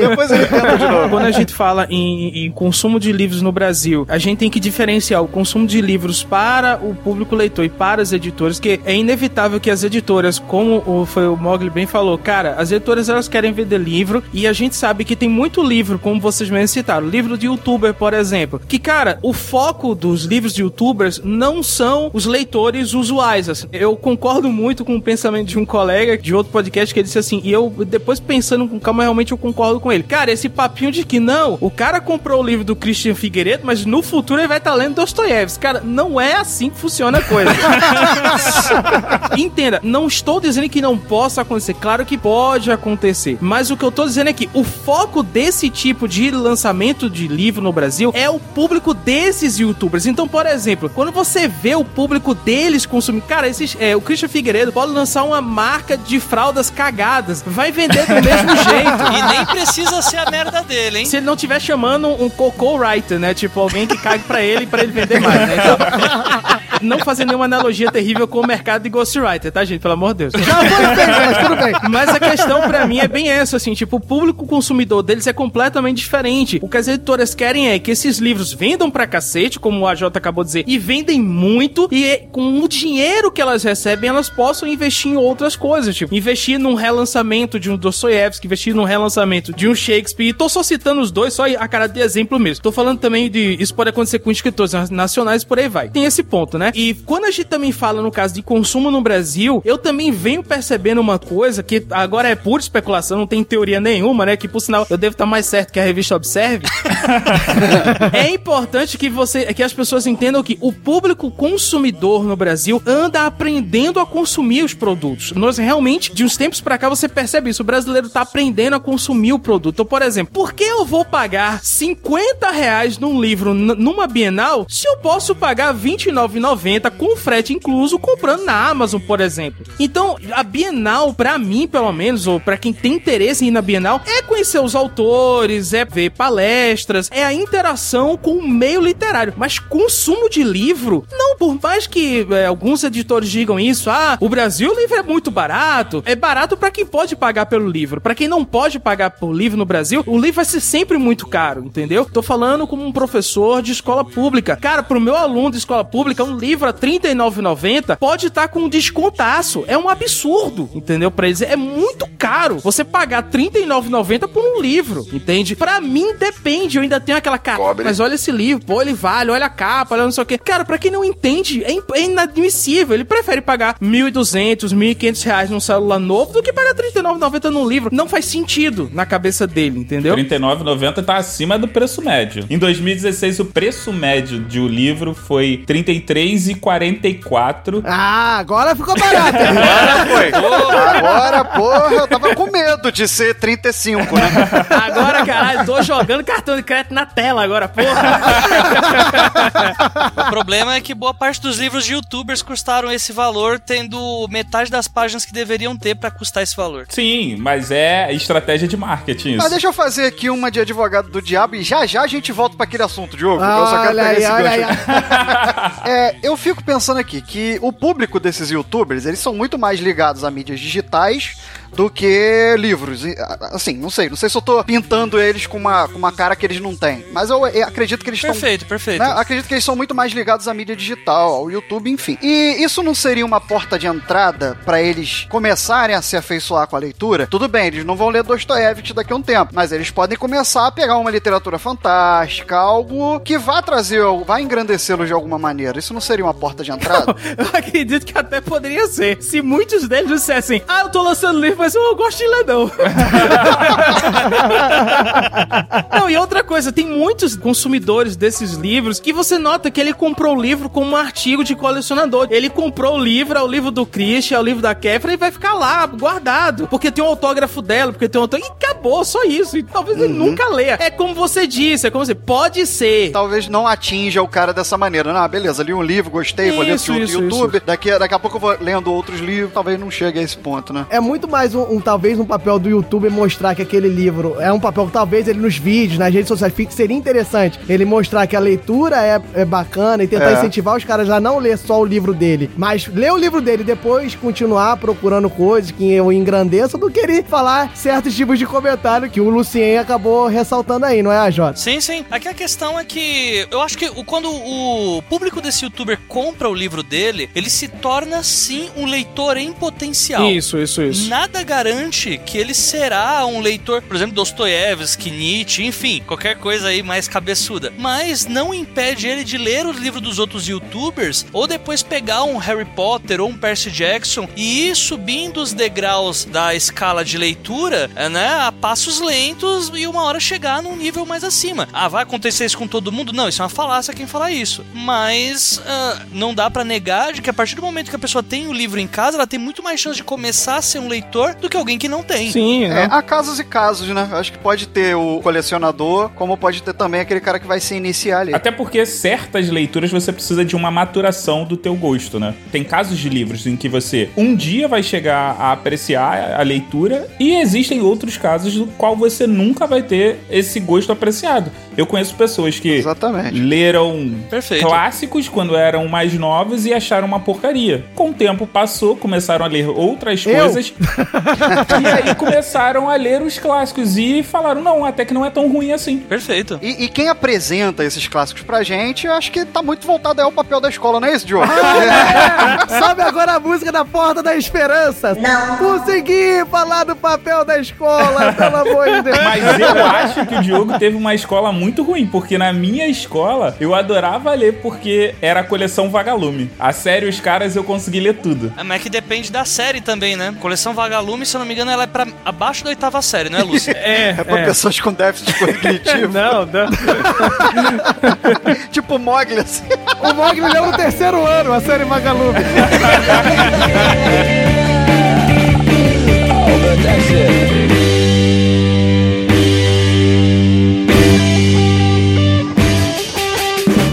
Só uma correção do Mogli, a série Os Caras não faz parte da coleção Vagalume. Eu também fiquei chocado quando eu descobri que Pedro Bandeira não fazia parte da, da coleção Vagalume. Eu, eu achava que fazia e não fazia, não. Sério? Sério.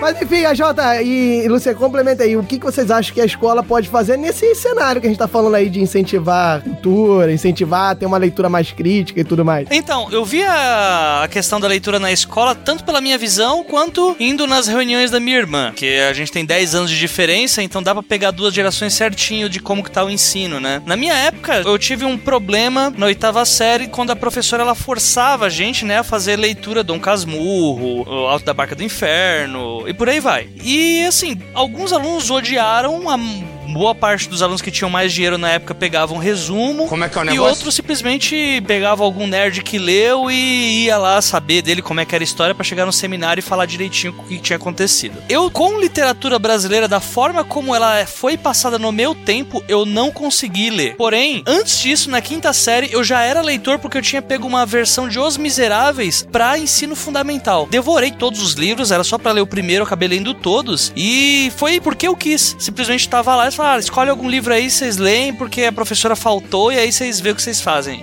Li, foi ótimo, maravilha, mas chegou na oitava série teve esse problema. E que eu acho que ele vem por. Até o Lucien pode me corrigir depois, que eu acho que é por falta dessa coisa de a escola influenciar a leitura desde a primeira série mesmo. E aí a gente tem que aprender, por exemplo, colocando no caso de matemática, eu não ensino as quatro operações básicas e já no, na oitava série eu já chego tentando fazer todo mundo aprender equação algébrica, né? Uhum. O que não tem Olha sentido só, olha, o AJ É isso, tá mostrando todo o seu conhecimento, olha só. Interdisciplinar. Você vê que eu não tô valendo nada, né? Todo o meu conhecimento, quatro operações da matemática. Não, mas chegou em expressões algébricas, rapaz. Daqui a pouco tá em derivada, vai lá. Aí beleza, né? Dez anos depois, eu começando aí nas reuniões da minha irmã e a professora de português fazendo o mesmo tipo de crítica que a minha professora fazia 10 anos atrás, porque a sala não queria ler Guimarães Rosa. Era uma sala de primeiro ano, mas eu olhei assim, Guimarães Rosa, é sério mesmo? Tipo, cara, os alunos estão no primeiro ano, eles não vão, não vão ler Sertão Veredas. Eles não foram treinados nem pra ler Harry Potter no fundamental deles. Então, eu acho que Não foram treinar nem pra ler a cartilha. os caras não foram treinados nem pra ler a revista Observe. Imagine pra ler alguma coisa que preste.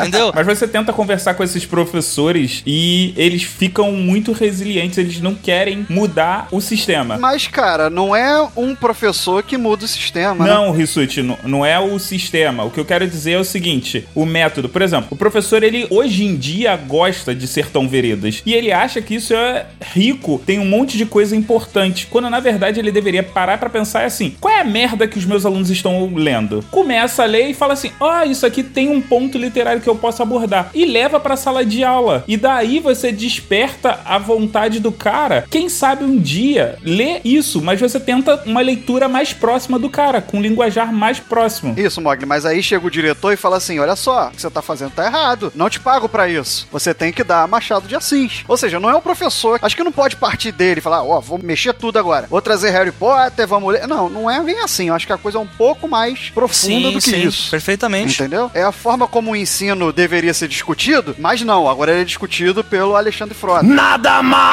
Entendeu? Então a coisa deveria ter. Olha aí, ó. Eu sabia que o Rissuti Resmunga ia chegar. Tá muito doutrinador esse podcast, mano.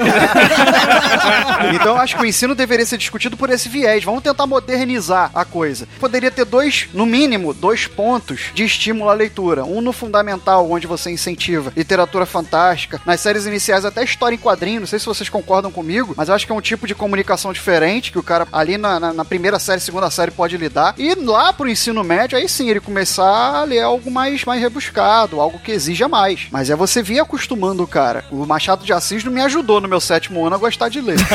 Com certeza não. Eu, quando tava nessa reunião, que teve um quebra-pau do caramba entre a professora, porque ela cismou que a gente que tinha que fazer os alunos lerem, né? E eu não, não acho que seja tão errado, só que da forma que ela tava falando, parecia que nós, pais e irmãos, devemos suprir o erro que ela teve de botar um livro extremamente difícil de ser lido, que é Sertões Veredas, pros alunos, né? E ela começou a questionar, falar o que, que você quer que eles leiam? Você quer que eles leiam literatura pra criança, tipo Harry Potter, tipo essas coisas que não são literatura? E começou uma puta polêmica à base de nada, sendo que o que tava acontecendo ali eram dois problemas. Ao meu ver, ela tava tentando dar um passo maior que a perna, já que aquele livro, mesmo discordando, segundo ela, é pra idade deles, porém, eles não tinham aprendido ali o, o beabá pra chegar até aquele nível. E o outro problema é que ela não conseguia trazer a atenção desses alunos simplesmente pra ler, nem com filme, nem com atividade, nem com nota, nem sobre ameaça de pena de morte. nem assim ela conseguia fazer os alunos lerem alguma coisa. E a partir daí eu paro pra pensar e falo, pô, mas se era o mesmo problema que eu passava 10 anos atrás, minha mãe escutou as mesmas coisas que eu escutei. E não é aquele tipo de coisa de, ah, não, aluno tem que parar de chegar atrasado. Não, são problemas que são básicos que em 10 anos dava já pra vir uma pessoa e fazer um plano de ação melhor pra enquadrar os alunos num ritmo de leitura, né? Mas é, eu não sei se por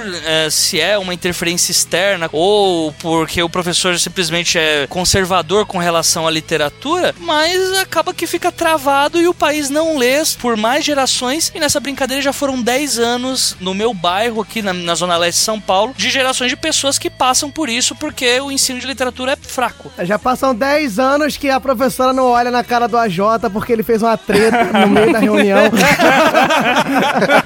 um dos problemas é que as crianças elas acabam boa parte dos problemas que se tem em escola, em sala de aula, ele é reflexo do que os alunos veem em casa, né? Porque, por exemplo, um aluno que ele tá acostumado em casa a ver o pai parar para ler alguma coisa, estudar, ele na vida dele vai replicar esse comportamento, porque pra ele isso é um comportamento normal. E aí eu entendo em parte o que a professora da sua irmã tava querendo dizer, mas claro, ela tava querendo empurrar um pouco o trabalho dela pra vocês. Sim, sim. tá? A, é que a questão que eu- a minha irmã, por incrível que pareça, ela lê, tá? Do jeito que eu falei, pareceu que não, mas ela lê uma média de 3, 4 livros ao ano. Por incrível que pareça, ela é uma das maiores leitoras da sala. Mas, mesmo ela lendo uma quantidade de livros maior do que a dos outros alunos, que não é uma quantidade grande, ler Sertão Veredas é, tipo, não dá. Não dá. É algo que é inca- não cabe, né? Eu- inclusive, eu, eu não lembro, acho que era com o Ernesto Tavares que tava conversando, que ele falou que era um absurdo também passar esse tipo de leitura pra um aluno de primeiro ano. Mas enfim, são métodos e métodos. E a professora, o último exemplo que ela passa é: eu, na minha oitava série, lia esse livro. Como se isso fosse um exemplo. Ah, não, ela nem lia, ela só diz que leu. Agora é a conclusão épica. O AJ levantou da cadeira e falou um fogo. que eu respondi pra ela que foi o problema. Que, foi o problema, não, né? Que foi o encerramento da discussão. Eu falei, é por isso que as editoras estão falindo. Olha aí? Falei, Não só não foi exatamente. Não, e esta foi a última vez que a Jota visitou a irmã na escola, entendeu? Essa foi, não, essa foi o último dia de aula dela. A gente sabe que a formação de professores no Brasil ela é muito problemática, ela é muito deficitária, a ponto de nós termos hoje, pelo menos é a minha realidade em várias escolas que eu trabalhei, de cara, num quadro de, sei lá, tô dando assim exemplos absurdos, tá? De 90 professores, dois são leitores, entendeu? E quando eu falo leitor, leitor do, do conceito que a gente tá construindo desde o começo desse episódio, né? É, a gente não tá falando de gente que lê a Bíblia, gente que só gosta de ler um tipo de livro, não. A gente tá falando de leitores, pessoas que, por exemplo, leem literaturas educacionais, pessoas que, por exemplo, leem outros livros da sua própria área. A gente tá falando desse tipo de leitor, no caso, quando eu tô falando de professores, né? Então, começa daí. Aí, o que é que o nosso belíssimo Lord Seth faz? Vamos investir dinheiro nas faculdades? Vamos investir dinheiro nas universidades para melhorar a formação de professores? Não, vamos malhar investimento na educação, porque é isso que a educação precisa, né? Menos investimento, né? A gente precisa doar bilhões para as teles, né? Porque é óbvio que se a Claro tiver milhões do orçamento dela, isso vai muito a melhorar a vida dos meus alunos, é claro, né? Enfim. Eles vão ler o WhatsApp. É, amanhã vai ter algum post aí de direita provando que eu tô completamente errado porque eu não li algum dos grandes pensadores textão, como Alexandre né? Frota. É, com textão, né? Enfim. Ah, e começa daí, né? Começa da formação de professores, que é muito problemática. Entra num ponto que vocês já tocaram. Acredito muito nisso. Infelizmente, a nossa visão, nós professores, somos, nós somos extremamente elitistas. Troféu babaca pra vocês. Nós somos elitistas num nível de arrogância inacreditável. Você acha? A ponto disso que o AJ falou, tipo, de você ter professor, por exemplo, que chega num- numa, numa quinta série, atualmente sexto ano, como a gente sabe, e quer passar pros meninos da- do sexto ano Machado de Assis, porque o cara acha foda Machado, entendeu? Não é que ele acha adequado. Cara, não, é porque ele acha Machado foda. Ele é um leitor tão apaixonado por Machado de Assis, ele, é- ele é tão, sabe, ele goza nas páginas de Machado de Assis, metaforicamente falando, ou não. e ele quer passar por uma sexta série. Então, eu acho, assim, muito complicado, porque é uma, uma pergunta que um colega me fez um determinado dia, e é verdade. Cara, depois que o, o modernismo no Brasil parou, de lá pra cá, a gente não produziu mais literatura no Brasil, a ponto de nós temos outras opções para oferecer para os nossos alunos que não os livros que pertencem às nossas escolas literárias. Aí vem o fato de eu ser professor de escola pública e esse papinho de vocês já, porque o diretor, cara, se o diretor chegar na minha porta e disser, você tá errado, cara, de cara errado tá você, você é contratado, sou efetivo, fecha a porta e essa porra, sou eu. Essa é a melhor parte. Todo mundo fala assim, como é que é ser professor de escola pública? Porra, cara, eu bato na mesa esse caralho é foda, porque quem manda naquela porra sou eu, entendeu? E é o seguinte, Lucien, até respondendo o Rissuti, professor de literatura, ele tem que ensinar o estilo literário. É impossível que desde Machado de Assis ninguém escreveu nada com um estilo parecido. que preste. Então ele pode pegar um outro livro que seja parecido. Você mesmo deu o exemplo de é, história em quadrinhos. Existem várias versões de, sei lá, Don Quixote, por exemplo, que tem versão em quadrinhos. É o jabá do episódio do cabuloso aí, ó. Que tem versão em quadrinhos, tem versão com linguajar adequado a qualquer idade. É só o professor deixar de ser um pouco menos preguiçoso, ele é 90% preguiçoso. Seja 70% preguiçoso, que ele vai achar, cara. Eu concordo com vocês dois, assim, eu também sou servidor público e concordo com o Lucien, a gente tem uma autonomia maior, só que a gente sabe que nós temos alguns colegas da classe, né, que são preguiçosos, como o Mogli disse, temos alguns que são acomodados e temos aqueles que fazem parte de um sistema que não permite que ele tente algo novo. Sim, exatamente, é. Não, e outra coisa, uma- um ponto que eu acho sempre importante, assim, é, falar é que, como o Mogli falou, né, tipo, você tem o professor que ele não lê nada, você tem o professor acomodado, você tem o professor que, como eu falei, ele, ele sabe, ele mata e morre pelos clássicos, mas, cara, você não precisa. Tem um outro ponto que eu acho importante ressaltar. O professor, isso pelo menos é o que eu acho, nós temos também uma função de ensinar os clássicos em sala de aula, isso é óbvio. Porque, cara, tem aluno que se a gente nunca citar um, por exemplo, Machado de Assis, Shakespeare, né, ah, Lixa Fagundes Telles, se a gente nunca citar esses nomes, cara, ele nunca mais vai ver isso na vida. Porém... Mas é no momento certo, né? Exatamente. Porém, existe uma coisa muito importante que é o que eu faço muitas vezes nas minhas aulas. Gente, não existe só a literatura clássica. Por exemplo, eu mostro Tolkien para os meus alunos, eu mostro George Martin para os meus alunos. E, e entenda, eu não preciso passar o livro do Martin, porque seria uma sacanagem inacreditável. Esse livro você vai ler no ensino médio todo. Uma coisa importante que eu, eu sempre falo que é assim, cara, muitas vezes eu, eu simplesmente levo um, um fragmento pra trabalhar uma determinada coisa dentro de sala de aula e eu trabalho aquilo, aí eu mostro o livro, é, eu gosto de mostrar o livro que eu tenho pros alunos pra mostrar que o professor deles lê, gosta daquele tipo de literatura. Então, porra, eu digo, olha, esse trecho que eu mostrei pra vocês, que a gente tá vendo isso, isso e isso, saiu desse livro aqui. Esse livro, não, não dou uma aula sobre o livro, eu falo apaixonadamente daquela obra que eu gosto enquanto leitor também. E outro ponto que é importante que é assim, quando as pessoas hoje em dia, a gente também tem isso, o ensino de língua portuguesa em sala de aula mudou, está mudando, sabe? Vem mudando há muito tempo, mas tem gente que ainda ensina o aluno que o sujeito, tarará, é o predicado, não sei o quê, porque tem um verbo transitivo, tem oração subordinada, blá blá blá. E quando você pega e pede pra esse aluno construir a porra de um texto, ele não faz ideia por onde começar. Então, do que adianta nós, professores de língua portuguesa, estarmos tão preocupados em catequizar os alunos pra saber o que Pobre. sujeito, o que Pobre. predicado, quando é que vem uma oração subordinada, objetiva, direta, reduzida de gerúndio, mas na hora de escrever uma simples redação, o aluno não sabe construir um texto. Então, vocês, do que adianta tanta nomenclatura? E aí vem um ponto importante que muita gente fala: ah, mas tem o vestibular, mas tem o demônio do vestibular. Tá melhor E aí, argumento. cara, eu tava numa, numa capacitação que me tocou numa. É tão óbvio, mas eu não tinha ah, atentado pra isso. Que é, primeiro, o vestibular ele mudou. Se você observar a prova do Enem, a prova do Enem não pergunta: isto é uma oração subordinada, objetiva? O Enem não pergunta isso. O Enem é uma prova de leitura e compreensão de texto. Se você sabe muito bem leitura e compreensão de texto, cara, você consegue resolver muito bem a prova do Enem, com exceção da prova de língua estrangeira, que é a prova de química, né? Que é muito complicada aquela prova de língua estrangeira ali. Mas tem esse viés. E outra coisa, também a gente problematizou uma vez isso. Ah, mas tem os concursos públicos. Maluco, se você quer passar no concurso público, se prepare pro concurso. Você não quer que a escola seja preparatória pro Enem, preparatória pra todos os concursos públicos. Vá tomar no... Cobre. a fraude Simples treino no modo assim. berserk. Agora fodeu. Cobre. Lucien, assim você não vai doutrinar ninguém, Lucien.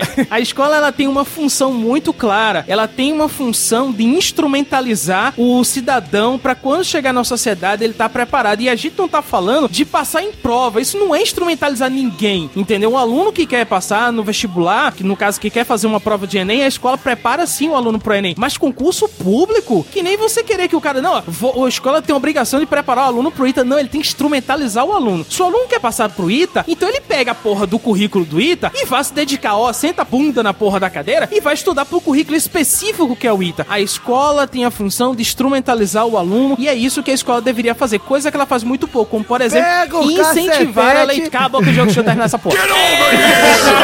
Lasqueira. Desculpa, tio. E aí, o que que acontece? Quando a gente, cara, quando nós professores passamos uma porrada de horas gastando, consumindo o aluno com porra de aula de gramática, mas a gente perde muito pouco tempo, por exemplo, questionando essa própria gramática dentro do texto e mostrando que dentro do texto, literal, cenário que muitos se gabam de ai, porque a pessoa não lê Machado de Assis, que o próprio Machado de Assis muitas vezes não segue regras de gramática, como por exemplo, vai catar o uso do onde do aonde dentro de Machado. Machado caga e anda pra isso, entendeu? Ele usa onde e aonde quando ele quer e a gente tá lá, olha, você usa onde. Cara, o Machado cagou pra isso. Por que que eu tô explicando? Caraca, vai tomar no cu. Pela, pela terceira vez esse programa. No próximo episódio, Lucien Bob como host. Caraca. Rapaz, já que ele tá no clima, já tá com sangue, vamos passar de justiça, vamos quebrar o pau. Ele e o AJ. Caraca, não, eu não quero mais. Eu não quero. 감사합니다.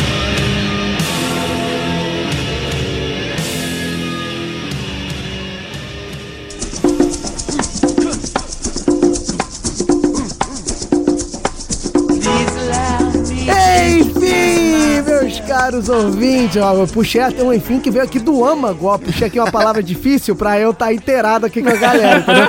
âmago pra mim já é muito difícil. Na hora que ele falou, eu pensei, a palavra difícil é enfim ou é âmago? Mas então, como toda história heróica tem que ter um bom começo, um bom meio e um bom fim sangrento com grandes batalhas. Olha só como é que eu tô metafórico aqui, ó. Tô criando uma história. Essa porcaria. Chegamos no embate, no momento em que nossos ouvintes ficam ansiosos, aguardando pra ver se o galera do Raul vai acabar nesse episódio. Mas, como hoje não tem esse risco, por que, que não tem esse risco, meu caro Mogli? Porque nós temos dois convidados e a regra é clara, Arnaldo. Qual é a regra, Rissuti? Quando temos convidados, eles é que vão pro pau. Ui, que delícia! Que maravilha. Mas é isso aí, meu caro ouvinte. Como toda boa sala de justiça, nós teremos aqui um embate, mas um embate muito importante, porque a J e Lucien são lá do leitor cabuloso, né? Nós poderemos, pela primeira vez no Galera do Hall, acabar com o podcast. Não o nosso, o dos outros. mas enfim, enuncia aí, meu caro Mogli, do que, que vai se tratar essa sala de justiça. Então, a sala de justiça de hoje será a J versus Lucien e eles vão escolher seus livros preferidos pra fazer com que nós três escolhamos primeiro pra ler. Isso aí, vamos ter as indicações de AJ e Lucien, livro ou autor, eles vão decidir ali na hora, porque na galera do Hall é tipo assim, quem sabe faz ao vivo, bicho! Ô, louco, meu! Então, vai lá, Raulzito, anuncie os debatedores, anuncie os mediadores. Quero ver se o Rissuti vai ser um mediador imparcial, porque o AJ mandou ele pra uns lugares aí desconfortáveis aí. Olha ele já jogando, tá vendo? Que bicho sujo, rapaz. Demônio argiloso. tá vendo só?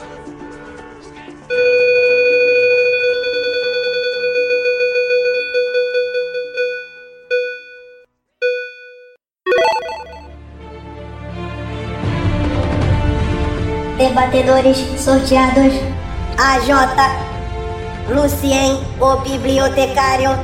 Mediadores: Tiago Rissuti, Mogli, Diogo Bob.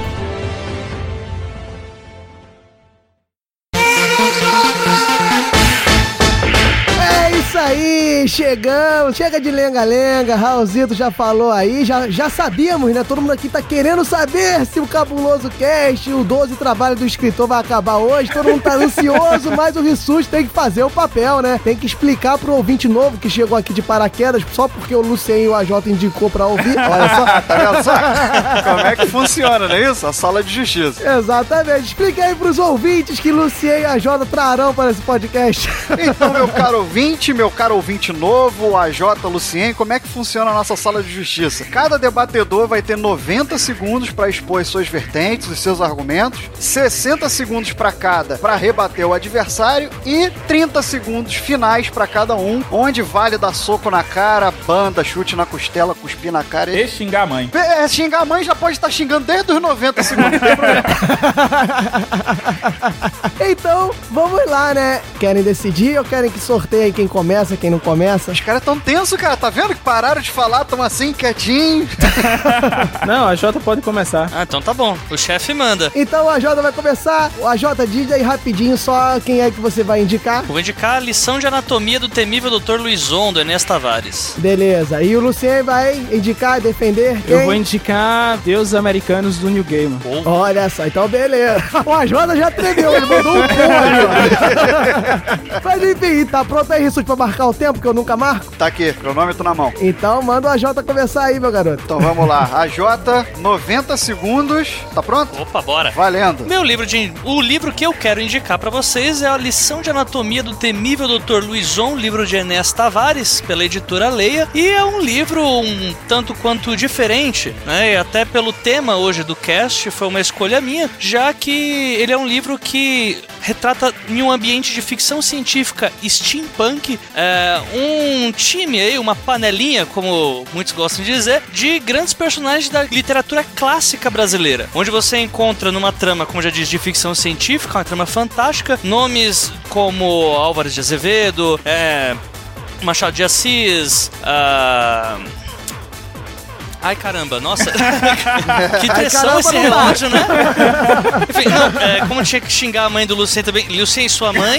E agora continuando o. co- agora que eu já voltei a mim. E a minha indicação minuto. ela vai principalmente porque as pessoas elas têm que ler esse livro, pois ele te introduz não só uma trama incrível, como também, assim que você termina esse romance, a primeira coisa que você quer fazer é ir até os livros dos personagens que estão ali embutidos, os originais, né, os clássicos, pra querer lê-los. Então, esse livro ele não só é uma Dez. aventura que você vai ter lendo, mas é uma aventura que vai te fazer Cinco, ir por quatro, conta própria aos clássicos. Ponto. Acabou. E... Olha só como bom escritor botou um ponto final.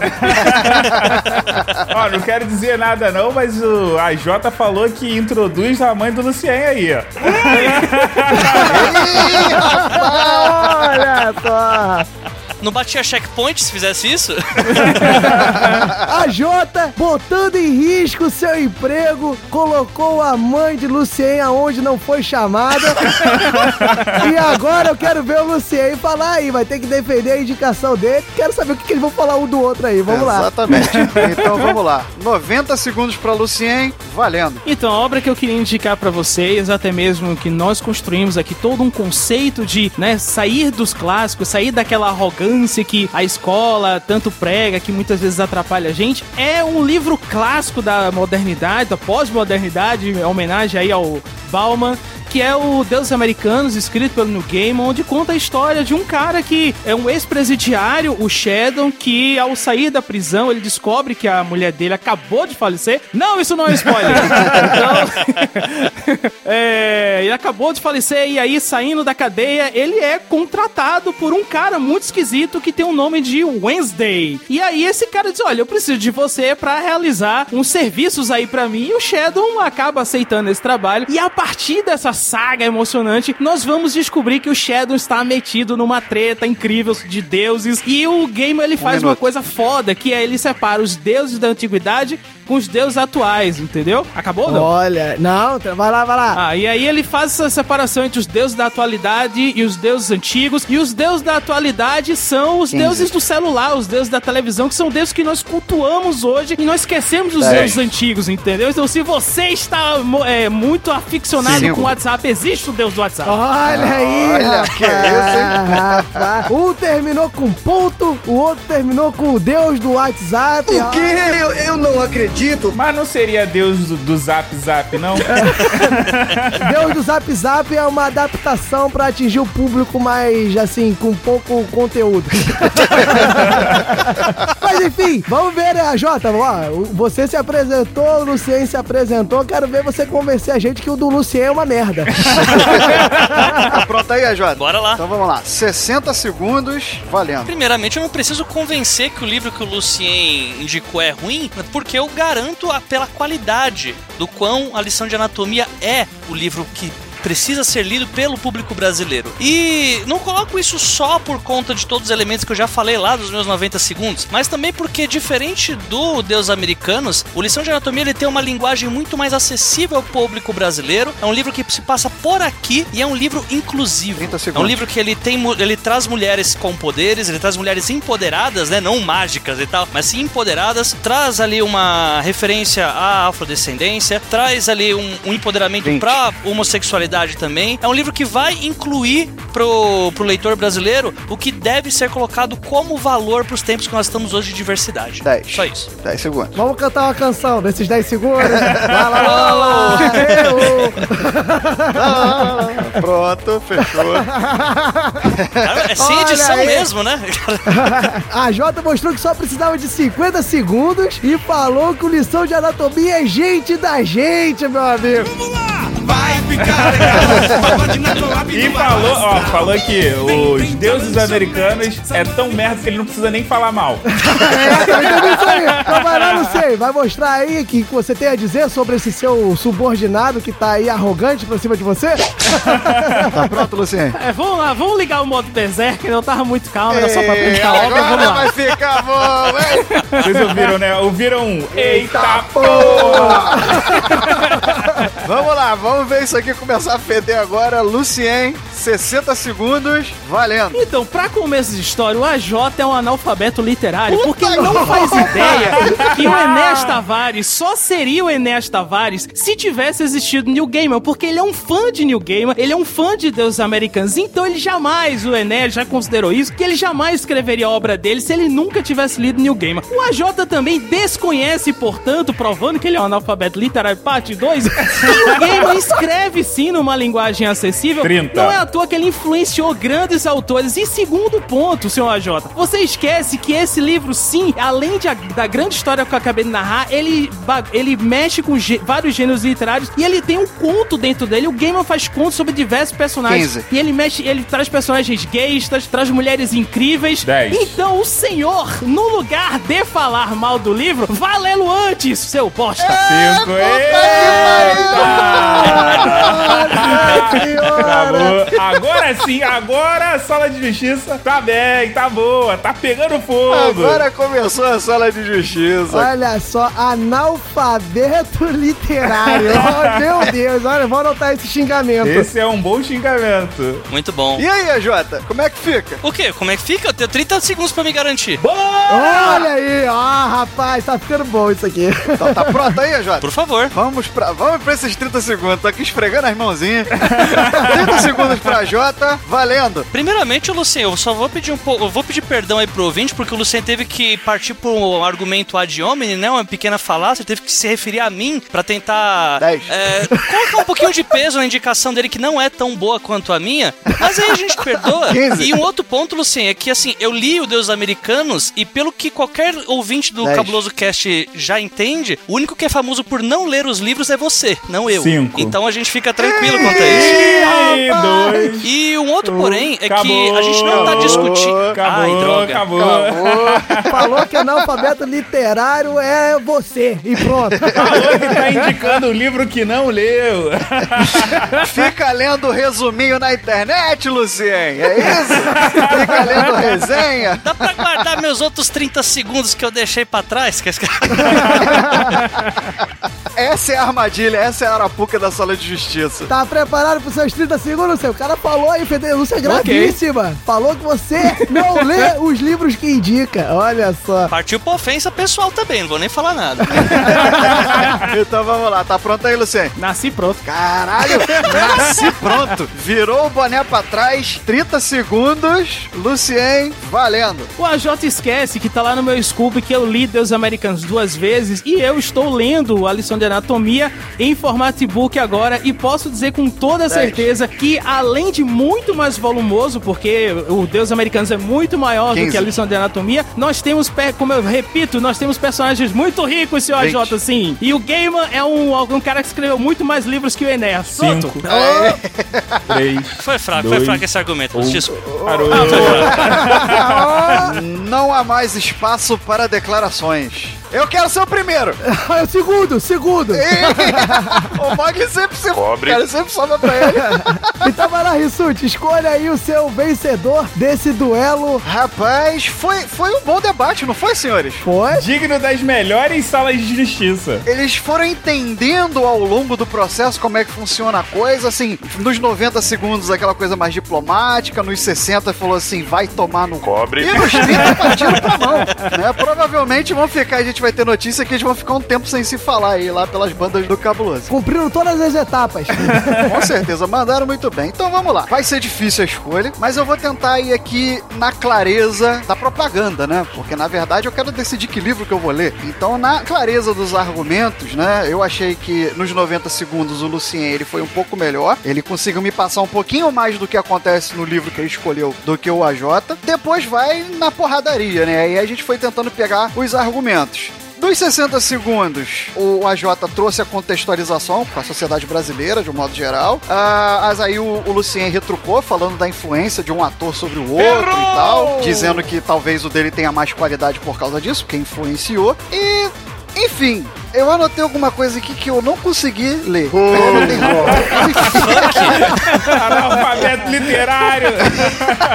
Enfim, eu vou na clareza da propaganda e na forma de rebater os argumentos do outro, tentando não ser influenciado pela hashtag que me mandaram, mas eu ainda assim eu vou votar no Lucien. Olha aí, olha, mediador parcial. Tô indignado.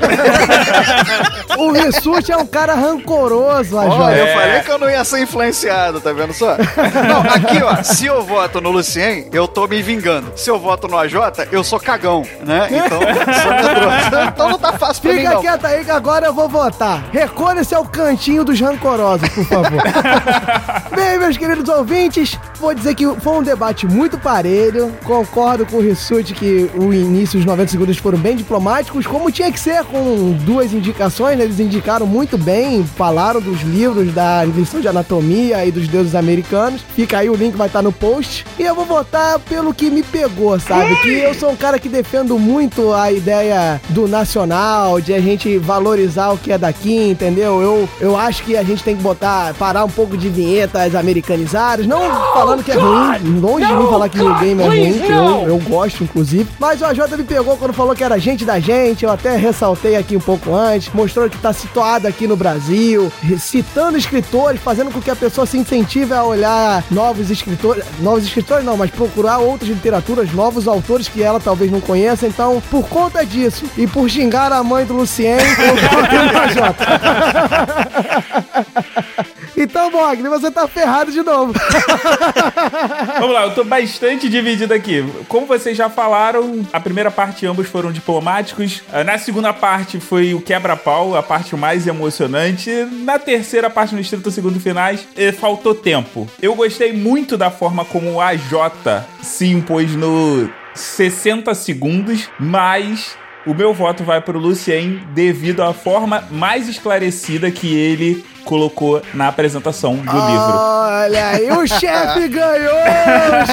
Só gostaria de dizer a Jota que seu emprego está garantido. Ok, muito obrigado. Como é que eu vou explicar isso pro Enes agora? Pô, Vai explicar da seguinte maneira, meu cara Jota. Nós temos aqui a Justiça do Povo, que a gente abre a votação da sala de justiça pros nossos ouvintes. Então, chame lá o Enéas Power. Vai lá, ó, quem concorda comigo, quem concorda com o Rissuti e o Mogli, a gente tá lá, vai, vai abrir. Então, fica à vontade, ouvinte. Volta lá no Lucien, volta lá no AJ, vai estar aberto. E a gente encerra aqui. Eu fico aqui no meu velho querido banco, Puta porque que a literatura é nossa. Caralho, ele tinha que fechar com essa, né? Passa, mas a alegria é a mesma, Wagner.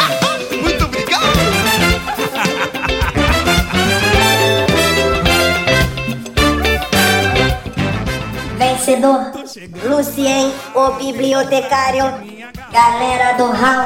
Abraços, amigos, e um beijinho em minha Cinderela. Netinho, também tô chegando. Que lindo, Não vou te deixar sozinho. Galera do Hall adverte. As vertentes defendidas não necessariamente refletem a opinião dos debatedores. E aviso, chamo-se, que tem Danone à vontade. Bem, é isso aí, galera. Ó, queria agradecer demais a presença do AJ e do Lucien. Pô, a gente nunca ia ser capaz de falar sobre leitura. A gente lê, mas não seria capaz de falar com o garbo e elegância desses dois. Muito obrigado. Sala de Justiça excelente, indicações excelentes, podcasts excelentes. Então a gente só tem a agradecer e abrir um espaço aqui pra vocês fazerem o jabá devido e correto. Vou dar a preferência pro AJ, né? Porque tadinho, perdeu a sala de justiça. Então vai lá, AJ. Injustiça é isso, né? Injustiça. pra quem não conhece, eu sou, como já disse, sou a J. Oliveira e eu sou host de um podcast lá do Leitor Cabuloso chamado Os Doze Trabalhos do Escritor, que é uma oficina de literatura gratuita em formato de podcast com 12 temas, que visa o processo de concepção de um livro desde a ideia até a publicação. Dentre esses 12 temas, a gente conta em cada episódio com um autor de nome nacional, como André Bianco, Eduardo Spor, Rafael Montes, entre outros, para ensinar um pouquinho do que cada tema desses influenciou na experiência de vida que levou eles até as editoras, para levar até os títulos, levar até o pódio literário que as pessoas estão hoje. Então, se você é ouvinte aí do Galera do Hall, quer escrever um seu livro, quer, deseja tirar aquela história do peito e colocar ela numa folha de uma forma legal, entender um pouquinho de mercado, desmistificar algumas coisas que são obscuras para quem já não tá na função, é mais do que convidado para ir lá no site do Leitor Cabuloso e acessar a aba 12 Trabalhos. Será um prazer receber o feedback de vocês. Sensacional, AJ. Olha só, o link vai estar no post. E eu já suba a bola aqui pro chefe lá do Cabuloso, grande Lucien, o bibliotecário. Eco no bibliotecário, por favor. Bom, galera, eu só tenho a agradecer pelo convite. É sempre um prazer estar falando de literatura, leitura, acabar também falando de sala de aula. Ah, Os ouvintes me desculpem aí, os palavrões, a impaciência, mas é aquela coisa, Ah, né? que se cobre. Mas, bem, é como vocês sabem, né? Nós, professores, temos que evitar matar nossos alunos em sala de aula, então a gente desconta nos podcasts, né? Como o Diogo já falou, eu sou administrador do Leitor Cabuloso. Lá dentro tenho o Cabuloso Cast, que é um podcast de literatura semanal, sai todas as quartas-feiras. Então, quem quiser acompanhar o nosso trabalho, é só ir lá. O Leitor Cabuloso, ele não tem só o Cabuloso Cast, como a Jota falou, tem os 12 trabalhos, tem também o Morango, que é um audioconto de ficção científica, distribuído em seis capítulos. Agora a gente também tá lançando o livro do Rodrigo Ramati, o, eu esqueci o nome, me desculpe, Rodrigo. Vai estar no post. Fora isso, nós temos também um canal no YouTube, só procurar no YouTube Leitor Cabuloso. É isso, espero voltar em outros programas e vocês também estão convidados a dar uma um pulinho lá no, no Cabuloso Cast pra gente fazer uma bagunça também. Eu agradeço demais o convite. Pô, brigadaço, Lucien. Pô, foi uma honra tê-los aqui. É, leitura forever and ever. E eu falando aqui em inglês e defendendo o nacional na sala de justiça, mostrando como eu sou uma falácia. Mostrando que é a coerência, né? Pra Miami!